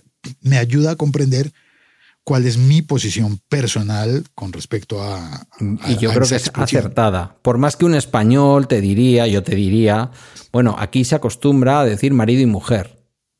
Sí, Hasta se acostumbra, pero, pero tiene un origen. O sea, no, cuando alguien dice mi mujer, no en todos los casos está queriendo ser posesivo respecto a una persona de sexo femenino. No. Yo he podido decir mi mujer muchas veces. Me resulta más natural que decir mi esposa cuando la tenía. Eh, sin embargo, reconozco que lo que tienes, que lo que estás diciendo tiene sentido, tiene mucho sentido. Y encuentro que el origen de todo eso puede estar en esta patriarcalidad de eh, entender que las mujeres nacieron para casarse. Cuando hoy sabemos que esto no es así, por suerte. Son libres y se casan cuando les da la gana y cuando no les da la gana no se casan. Y a veces se casan con hombres y a veces se casan con mujeres o directamente nos mandan a todos al carajo y ellas viven su vida y ya está. Hay gente que se ha casado consigo misma o También. creo también. existe. ¿Y cuál, ¿Y cuál era la segunda cosa que no te gusta que decimos? Eh, la forma en la que en, en- en temas relacionados con podcasting, en la, en la que se menciona la palabra amateur. Ajá. He sentido que en el podcasting en España se dice que un podcast es amateur como si fuera menos valioso que un podcast profesional. Y Claro. yo lo percibo diferente. Yo digo, espérate, el podcast amateur es el que alguien hace por amor y el podcast profesional es el que alguien hace por dinero. Entonces dime tú cuál, cuál prefieres oír. Claro. Eh, aquí se ha usado el amateurismo, se usa a veces como sinónimo de una cosa que se hace sin ser profesional. Por lo tanto, quitándole, restándole valor. Por eso algunos optamos enseguida por la expresión podcasting independiente o podcasting indie, que dice Emilio mucho. Pero Emilio también menciona, después de que tú empezaste a hablar de podcasting ciudadano, mencionamos mucho, y no somos los únicos, hay más gente, porque está muy bien, porque es un podcasting que ya no decimos si es profesional o no.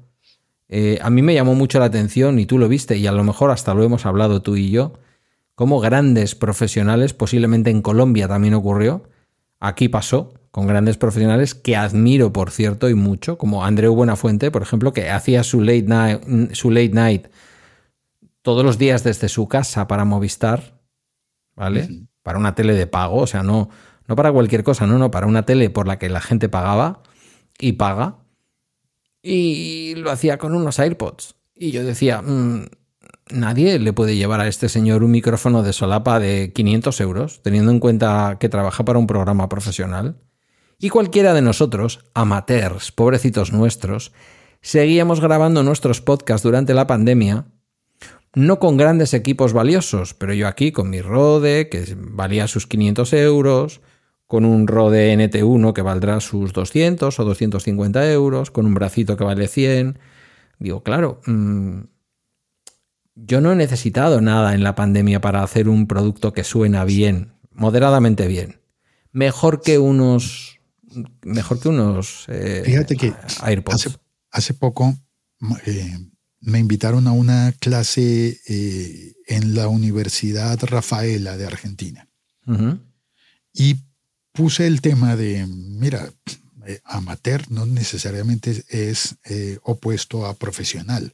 Es la motivación que te lleva a hacerlo, pero no, Claro. no debería estar relacionado con la calidad. Cuando una cosa es buena, no, no necesariamente tiene que ver con si, la, si quien lo hizo cobra o no cobra. Y esto lo puedes ver también en los deportes o, por ejemplo, en la gastronomía.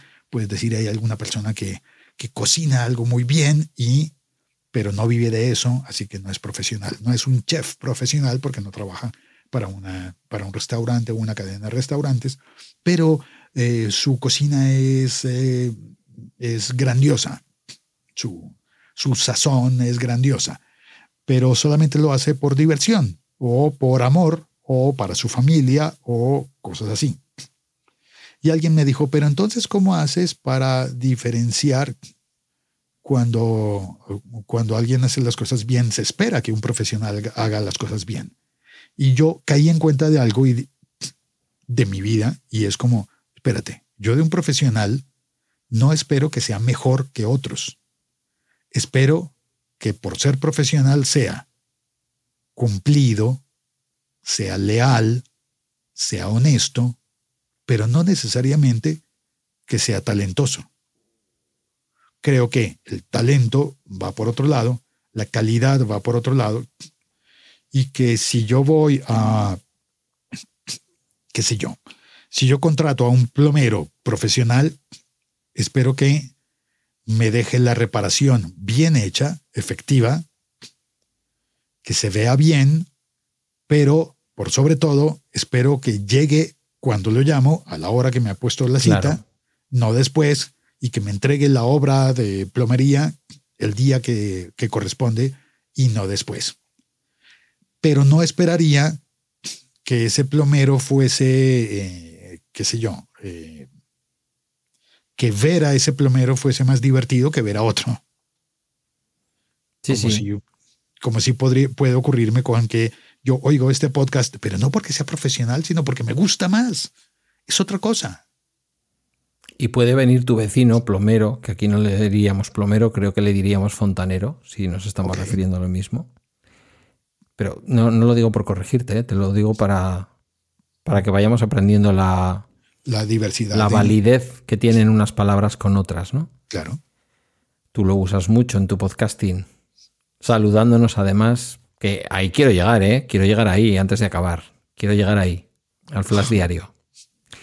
Eh, lo mismo tu vecino, que te lo hace porque es tu vecino, porque tú otra vez le hiciste un favor de otro tipo, Ajá. va a dedicar toda la tarde, no tiene otro cliente después, no tiene que salir corriendo y te va a acabar aquello de la mejor manera posible. No digo que el profesional no lo haga. El profesional tiene que seguir corriendo y tiene que atender el siguiente aviso. Y tu vecino va a decir, espera, le voy a añadir un cordón más de soldadura para que nunca más te falle. Y a lo mejor el profesional te va a decir, bueno, lo correcto es aquí poner un cordón de soldadura y ya está, está hecho perfecto, no te voy a poner dos, te voy a poner uno. Y tu vecino va a decir, no, no, yo te voy a poner dos para que resista más. Eh, aquí lo que nos pasó con Amateur es que algunos llegaron, tú lo sabes, en un momento dado, sin que nadie les hubiera faltado al respeto. Y, y además aceptando que podían popularizar y han popularizado en buena medida eh, el podcasting, advirtiendo que, claro, todo lo demás, antes de mí, esto era desierto. Y ese ama o sea, sí hay un componente negativo en el amateurismo. Quiero decir que cuando uno habla de fútbol amateur, puede estar hablando de un fútbol en el cual quien lo juega no pretende ganar dinero, pero puedes ver un gran partido de fútbol. Sí. Hoy vamos a ver la semifinal de la Eurocopa entre España y Ucrania con chavales de menos de 21 años. La mayor parte de ellos, dicho sea de paso, son ya profesionales en, en la Premier, en la Liga Española, en la Liga Francesa, en la Liga Italiana, pero son chavales de menos de 21 años. ¿Alguien me garantiza que voy a ver un peor partido que si fueran las selecciones absolutas de Ucrania y España? Para nada puedes ver un partido fantástico. Yo he visto partidos dirigidos por Guillermo con chavales, él con sus 19 años como entrenador y sus chavales con, 10 y, con 15 años, que he dicho, ¿qué partido de fútbol he visto? Entonces estoy totalmente de acuerdo contigo. Sea, me has convencido con los dos términos. Eh, ya dijimos que esto sabíamos cómo empezaba, pero no cómo acababa. Bueno, yo te he mentido un poco, yo sí sabía cómo acababa. Yo quería que acabáramos hablando, primero, que esto te lo suelo preguntar, ¿cuándo toca? Ten en cuenta que esto sale el viernes, o sea, pasado mañana, para ti, para mí que lo estamos grabando, viernes 7. Que estamos viajando en el tiempo. Estamos viajando en el tiempo. Yo no sé si mañana, es decir, ayer, 6 de julio, ha podido salir un, un siglo XXI. ¿Toca? No, el siglo XXI. En esta, en esta temporada estoy en que el 5 de julio salió un adelanto exclusivo para suscriptores en Apple Podcast. Vale. Y eh, siete días después, el siguiente miércoles, sale el episodio completo para todos. De esto quería que me hablaras, porque has creado tu canal para suscriptores en Apple Podcast. Sí. ¿Solo se puede escuchar en Apple Podcast? Es decir, hay que utilizar la aplicación de Apple Podcast. Sí. Vale. De hecho, es, una, es un modelo mixto. Está disponible en todas partes, pero en Apple Podcast es como volver al inicio, porque siento que es la aplicación que ha estado allí siempre no que llegó de un momento a otro a intentar cambiar el mercado, sino que ha estado allí siempre, así lo percibo yo, en las buenas y en las no tan buenas. Y que no es la aplicación que más me guste a mí para, para la escucha, pero tengo que reconocer que es la que ha estado allí siempre. Y es donde nos escuchan mayoritariamente nuestros oyentes. En mi caso no. En tu caso ya no, porque estás todo el rato que la gente te... Sabes que yo te he estado escuchando una buena temporada en Spotify, porque soy muy obediente. Pero no me acostumbré. No me acostumbré. A pesar de todo, yo alabo tú eh, animar a la gente a que si pueden te escuchen en, en Spotify, porque yo creo que eso va a hacer que mucha gente que, que a lo mejor no se va a bajar, no va a usar Apple Podcast, no va a usar Google Podcast, no va a bajarse Pocket Cast, eh, de pronto descubra podcast. Y a mí eso me, parece estupendo. Sí, se ha estado haciendo muy popular escuchar podcast en Spotify, lo cual agradezco. Spotify ha promovido mis contenidos, lo agradezco mucho, pero también debo reconocer que existe un fenómeno de rebote de Spotify en el que hay gente que me ha empezado a decir como, espera, pero tu podcast tiene, tiene demasiada publicidad. ¿Cómo demasiada publicidad? Está medida y me he tardado mucho en encontrar cómo medirlo, cómo medirla para que esté en, el, en la cantidad prudente. Y me dicen, ya, pero es que yo pago por Spotify Premium y entonces no debería tener publicidad. Y ahí digo yo, espérate, cuando pagas Spotify Premium, estás pagando por la música premium. Todo el dinero que estás pagando por Spotify Premium lo van a juntar en una gran bolsa con todo lo que el, resto del planeta eh, paga por Spotify Premium y ese dinero lo van a distribuir para pagárselo a Warner Music, Sony Music, Universal Music y lo que sobre para los independientes en música. En podcast ni un solo centavo de lo que tú pagues por Spotify Premium va a llegar a ningún podcaster. ¿A ninguno? Espérate, pero para Joe Rogan sí. los negocios como con Joe Rogan o con... Eh, se me olvidó ahora, eh, eh, pues Michelle Obama. Sí, y otros, y otros productos. ¿eh? Yo, es, yo esa misma apreciación que jamás la hubiera puesto en tu caso, porque conozco cuál es tu condición, si la puse en Twitter eh, diciendo, mm, perdón, ¿por qué un Spotify original? Spotify original, de Spotify Studios, un podcast hecho exclusivamente para Spotify y producido por Spotify Studios, ¿por qué me pone publicidad al comienzo, durante y al final? Si yo pago por Spotify. Ahora, en tu caso no. A ti Spotify no te da ni un solo euro por las escuchas. Eh, son cosas distintas. Entonces, entendí que a pesar de que Spotify prometió que yo podría como creador de contenido ofrecer un plan premium en Spotify, para que eh, haya, qué sé yo, episodios extra o demás. En la práctica no encontré cómo hacerlo. En la práctica no era cierto, al menos para mí, que no vivo en los Estados Unidos. Eh, es posible que haya una forma de hacerlo desde los Estados Unidos, pero no está claro. Es una promesa que no vi cómo funcionó.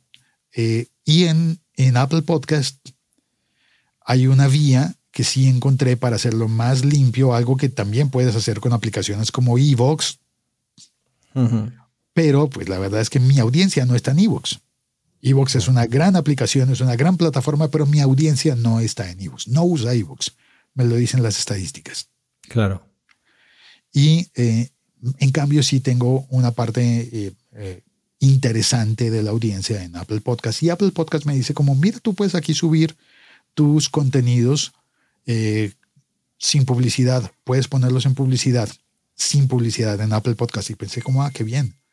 Y puedes cobrar. No es lo que yo esté deseando en realidad porque sé que por allí no va a venir el dinero para mí.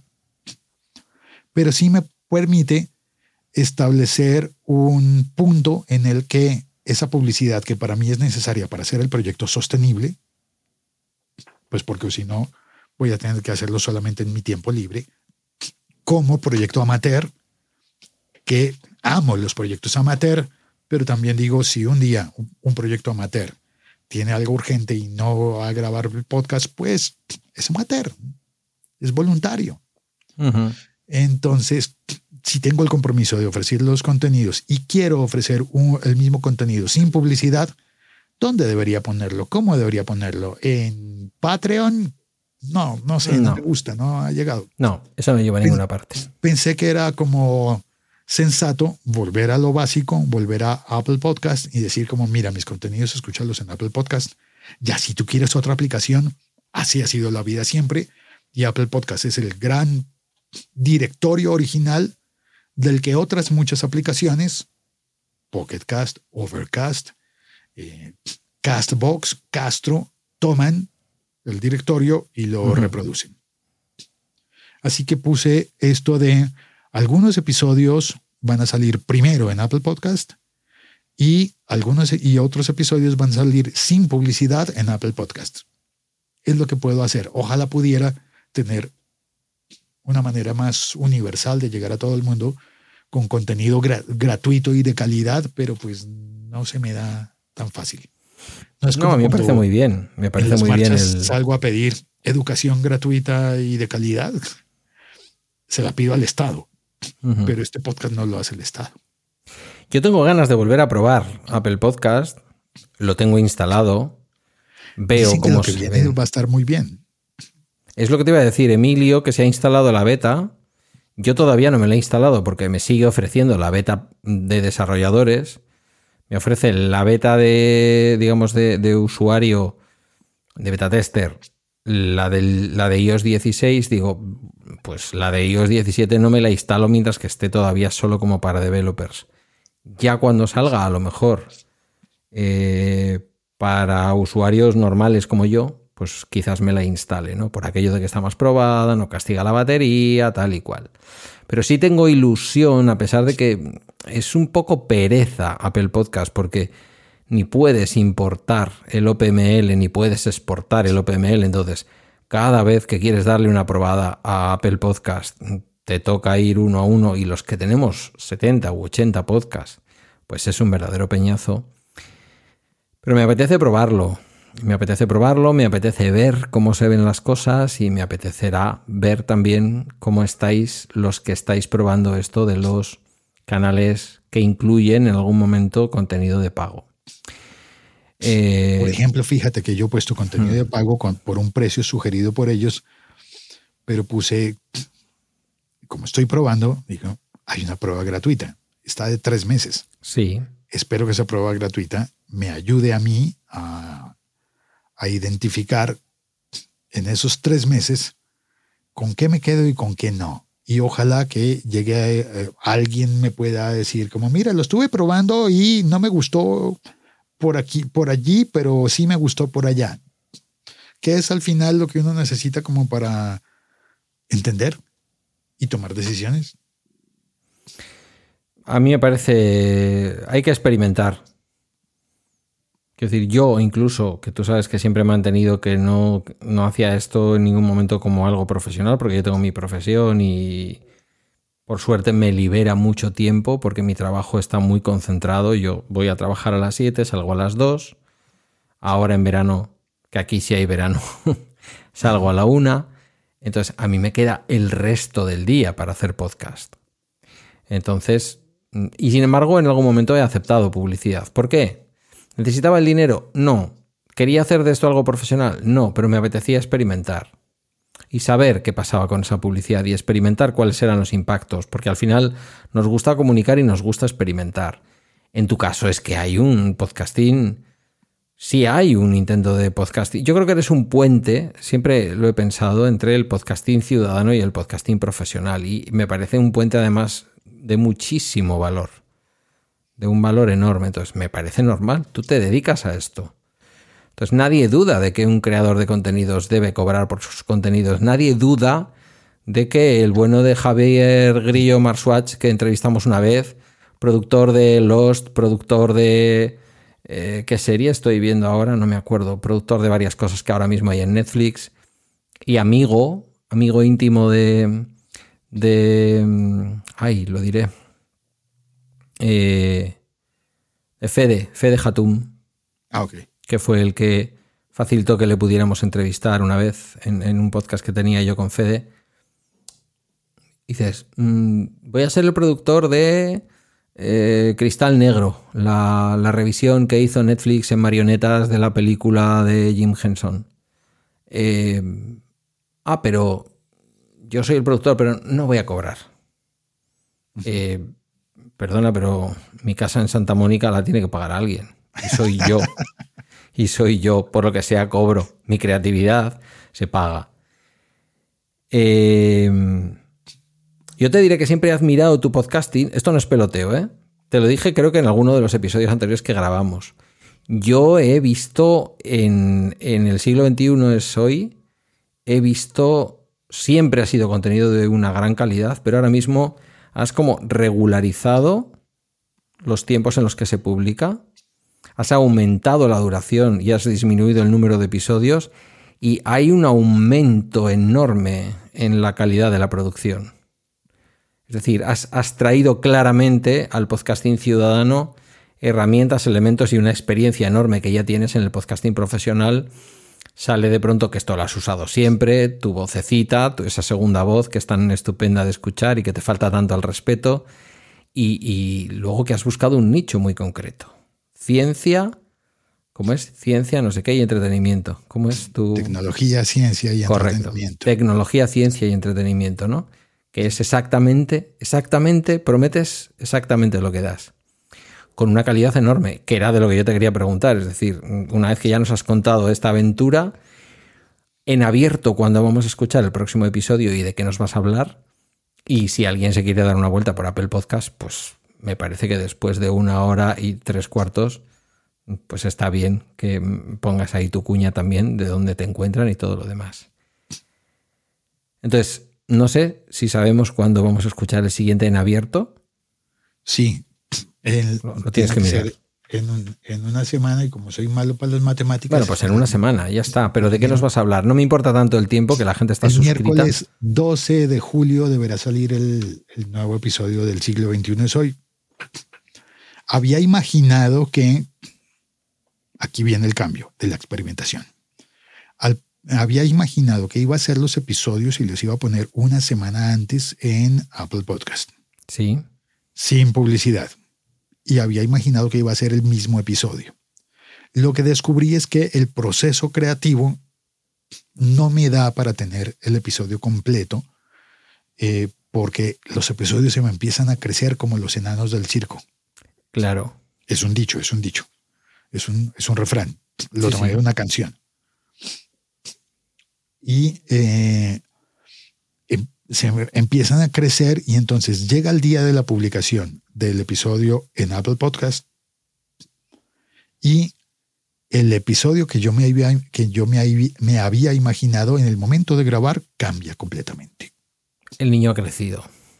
Entonces, eh, lo que he publicado ayer es una historia de comparación de dos astronautas, de un cosmonauta y un astronauta, que podría haber sido el adelanto del próximo episodio. Y hoy estoy creyendo que no va a ser el adelanto nada, que va a ser un extra sobre el cual voy a construir un nuevo episodio que no va a ser el mismo. Es lo que estoy pensando. De manera que el episodio completo debería ser más profundo que ese, pero diferente. Para que tenga gracia haber estado en el, en el club de los suscriptores en Apple Podcast, pues oí una versión eh, diferente del, del- del episodio. Y luego en el mismo feed, si alguien se ha suscrito en Apple Podcast con ese modelo premium, en el mismo feed y sin hacer nada, volverá a escuchar ese episodio, pero el nuevo. En el Pero formato el nuevo. Sí, lo que hice en las semanas anteriores es que reemplacé el episodio por Vale. el nuevo, Vale. solo que al oírlo en el, en el canal premium en Apple Podcast, pues sale sin publicidad. Los otros sí tienen publicidad y además he sido malvado. Para que tenga sentido que, que haya publicidad, entonces he puesto, he puesto autopublicidad. Sí, sí, la escucho. De manera que en las pausas de publicidad, pues suena, si no hay publicidad activa en, en el País Vasco ese día que tú estabas oyendo, pues suena una canción que yo he puesto, para que igual tengas la pausa, para que igual el Vale. producto tenga sentido. Yo te he escuchado la publicidad esta de mm, el campo del Rayo Vallecano, el campo de, no me acuerdo si es el Boca. Ahora Sí. mismo este podcast lo están escuchando tantas personas al mes y tal y cual. Esa es un ejercicio que hice como, espérate, le- eh, me han convencido de que hay muy poca gente oyendo podcast, pero pensé, ¿y qué pasa si yo me imagino a todas esas personas reunidas? Ajá. Pues tal vez podrían llenar Sí, sí. estadio. Sí, sí. Pero, y con esto acabamos, ahora ya sí, que además tú tendrás que hacer cosas, que es tu mañana, pero no contento con eso, o contento con eso, pero además has empezado una experiencia que yo diría que es inédita en el podcasting español, eh, porque algunos periódicos, El País, El Diario.es, seguramente que periódicos de Colombia que yo no sigo, sacan su... Bueno, tú lo has hecho para el tiempo de Bogotá, Ajá. ¿no? Con el café del día y que luego además se ha expandido por, por el continente. Eh,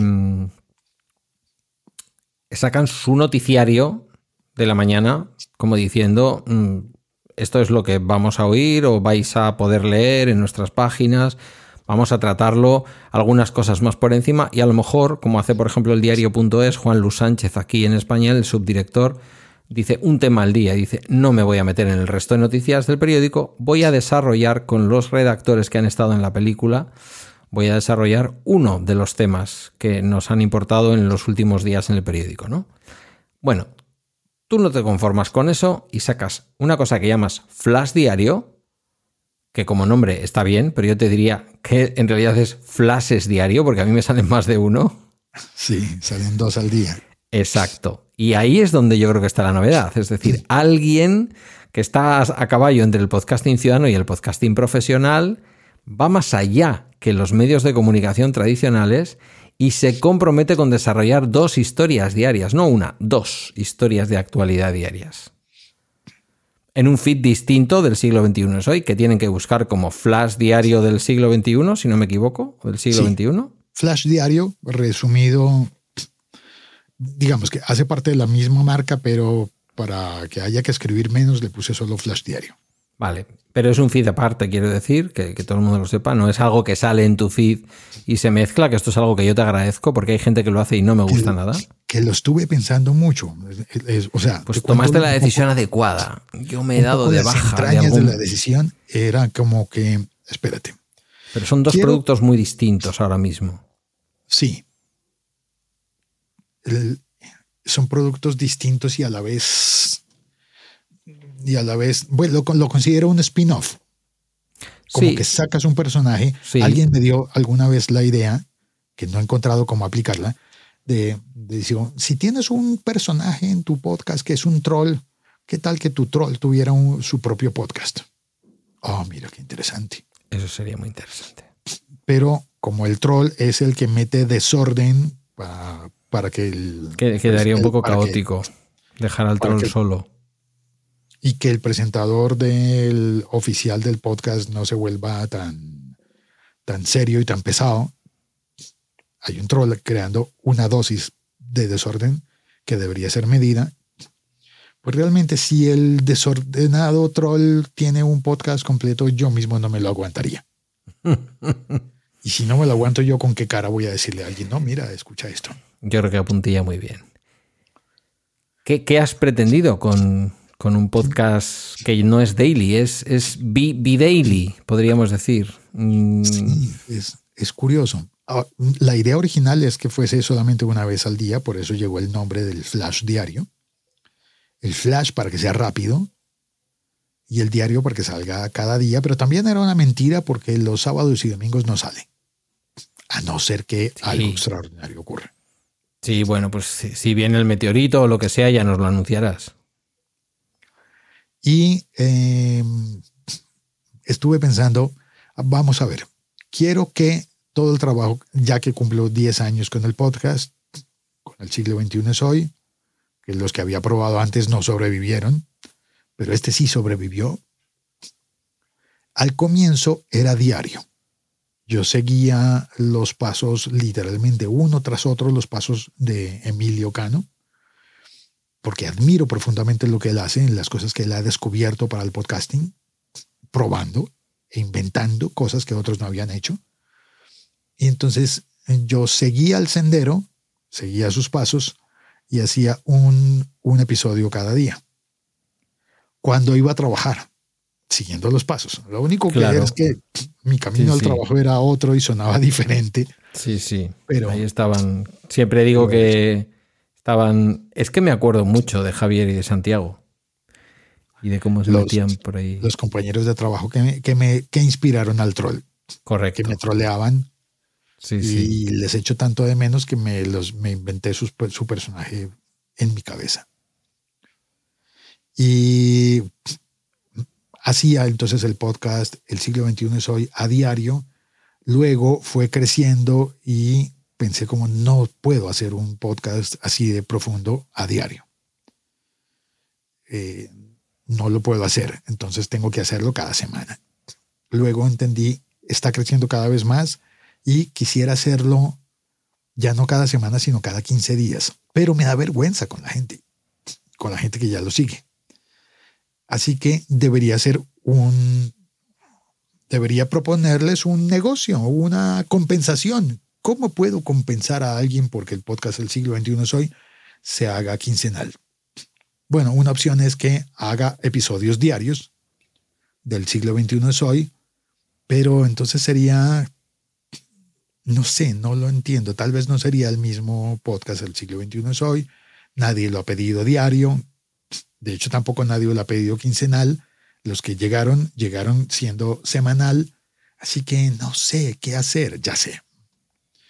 Voy a hacer uno extra para que quien sienta que le hace falta ese episodio cada semana pueda obtener el- lo mismo, pero con temas más variados, pero en otro feed en otro podcast que sea opcional, para que sea opcional. Quien lo quiere entrará al flash diario y quien no, pues no entrará al flash diario. De manera que tengo un podcast grande, para mí grande, que es el siglo XXI es hoy, y un podcast chico, spin-off, que se llama Flash Diario. La sorpresa es que ese Flash Diario empezó a crecer más rápido de lo que yo me había imaginado. Ah, esto no me lo habías contado. Por algo No te- será. No te lo había contado y es que empezó a, no sé, la, la verdad, el formato estuvo hecho porque detecté que el siglo XXI es hoy, dentro de las estadísticas, me dice que la mayor cantidad de gente que lo escucha lo escucha utilizando el servicio de Google News o de Google Assistant, más bien. Los altavoces de Google. Curioso. Entonces pensé, si ese es el uso de este podcast, lo acepto y construiré, construiré un nuevo podcast que esté adaptado a ese formato, a esa plataforma. Y eh, entonces lo hice así más corto, diario más corto, pensado en que la gente que lo iba a oír lo iba a escuchar primordialmente en, en, los aparatos de Google, en los altavoces. Sí. La sorpresa es que ha estado despegando también en Spotify. No me lo esperaba. Bueno, yo creo que es un formato muy asequible, se escucha enseguida y te viene, te visita dos veces al día, con lo cual Un- Una vez pa, pensando en el viaje de quien sale de casa en la mañana y que regresa en la tarde a la casa. A mí se me hace muy curioso porque lo escucho muy muy al día. Claro, también depende de cómo lo escuchas. En mi caso lo escucho en, en Overcast con la máxima prioridad. Entonces, en el momento en que sale, se pone el primero y lo escucho seguro. Y sale primero allí. Una cosa que he detectado es que Spotify se demora en, en incorporarlo. Overcast lo toma lo más rápido posible. Sí, Overcast cachea, o sea, desde los podcasts que no son Apple Podcast, es de los que cachea mucho. Y eso se nota.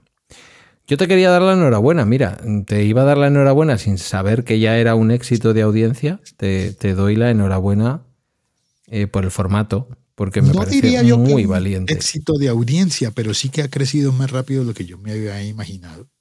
Y Bueno. que me da esperanzas de que Sí, de yo que creo que esto, eh, como todo, quiero decir, mira dónde estaba el siglo XXI, que, que evidentemente tenía sus grandes escuchas, que era muy escuchado en España, que esto es muy difícil, saltar el charco, tú lo sabes. Eh, pero fíjate cómo ha ido evolucionando. Para mí ahora mismo es un podcast muy de culto. Es decir, siempre ha sido un podcast que he escuchado con, con mucho cariño porque me gustaba mucho el contenido y porque te quiero mucho. Pero es que ahora mismo, aunque yo no te conociera y no te quisiera, diría, "Mm, este señor se le ocurra.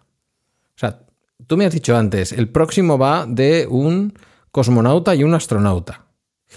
sí. Y tú dirás, bueno, Pedro, tú tienes una cierta cultura, has ido a la universidad y eres un hombre que escucha podcast y eres un hombre leído, no tan leído, no te creas. Yo ahora, cuando te escucho hablar de que eh, los protagonistas son un cosmonauta y un astronauta, automáticamente ya sé que uno de ellos es soviético o ruso. Quizás hace un año no lo sabía. ¿Vale? Ajá. Y esto no me lo ha enseñado For All Mankind ni nada por el estilo, me lo has enseñado tú. Me has enseñado tú. ¿Me explico? Sí. Y te digo una cosa, y no te lo digo porque te quiera mucho, que también es cada día mejor. Y se está convirtiendo en un podcast de una excelencia que con los premios que ha recibido hasta ahora, yo no sé qué premios han de inventar en el futuro para poder premiar lo que haces, porque realmente es algo mm, para quien le gusta realmente. Fíjate que es documental, y sin embargo, uno está viendo una serie del espacio. Y eso es maravilloso. Obtener conocimiento divirtiéndote mientras que conduces aburrido por la autopista. Eso no puede ser. ¿Qué hay mejor que eso? O sea, no hay nada mejor. Quizás el sexo, pero solo si es bueno. Pero no recomendaría estar oyendo esto en, esas circunstancias. No. Ni mantener sexo mientras que conduces por la autopista tampoco. Ninguna de las dos cosas. Bueno, querido, no sé si desearte un feliz verano, porque tú y yo nos escucharemos ya a la vuelta, volveremos a, a quedar, si te parece bien. Que si tú Mm. haces una pausa de verano en el bala extra, ahí me podré ir eh, acercando más al, al, al ritmo. Te iba a decir, ahí me cogerás, pero por lo que sea, no me parece apropiado para los oyentes nuevamente del Cono Sur. ¿Sabes cómo te digo? En Sí. castellano es ahí me cogerás, es como ahí me atraparás. me agarrarás Ajá. en este contexto. Eh, mi idea es grabar episodios de viernes como este, que son más largos, que son más reposados, que se escuchan por lo que me dicen las estadísticas a lo largo de todo el fin de semana. eh, y dejarlos, y que, no, so- y que no soy yo solo diciendo mis cosas, mis tonterías, eh, también y dejarlos No quedamos en que son tus cosas, pero también son las mías. Sí, pero por lo que sea dos horas igual no es conveniente escucharme a mí dos horas seguidas, ¿vale?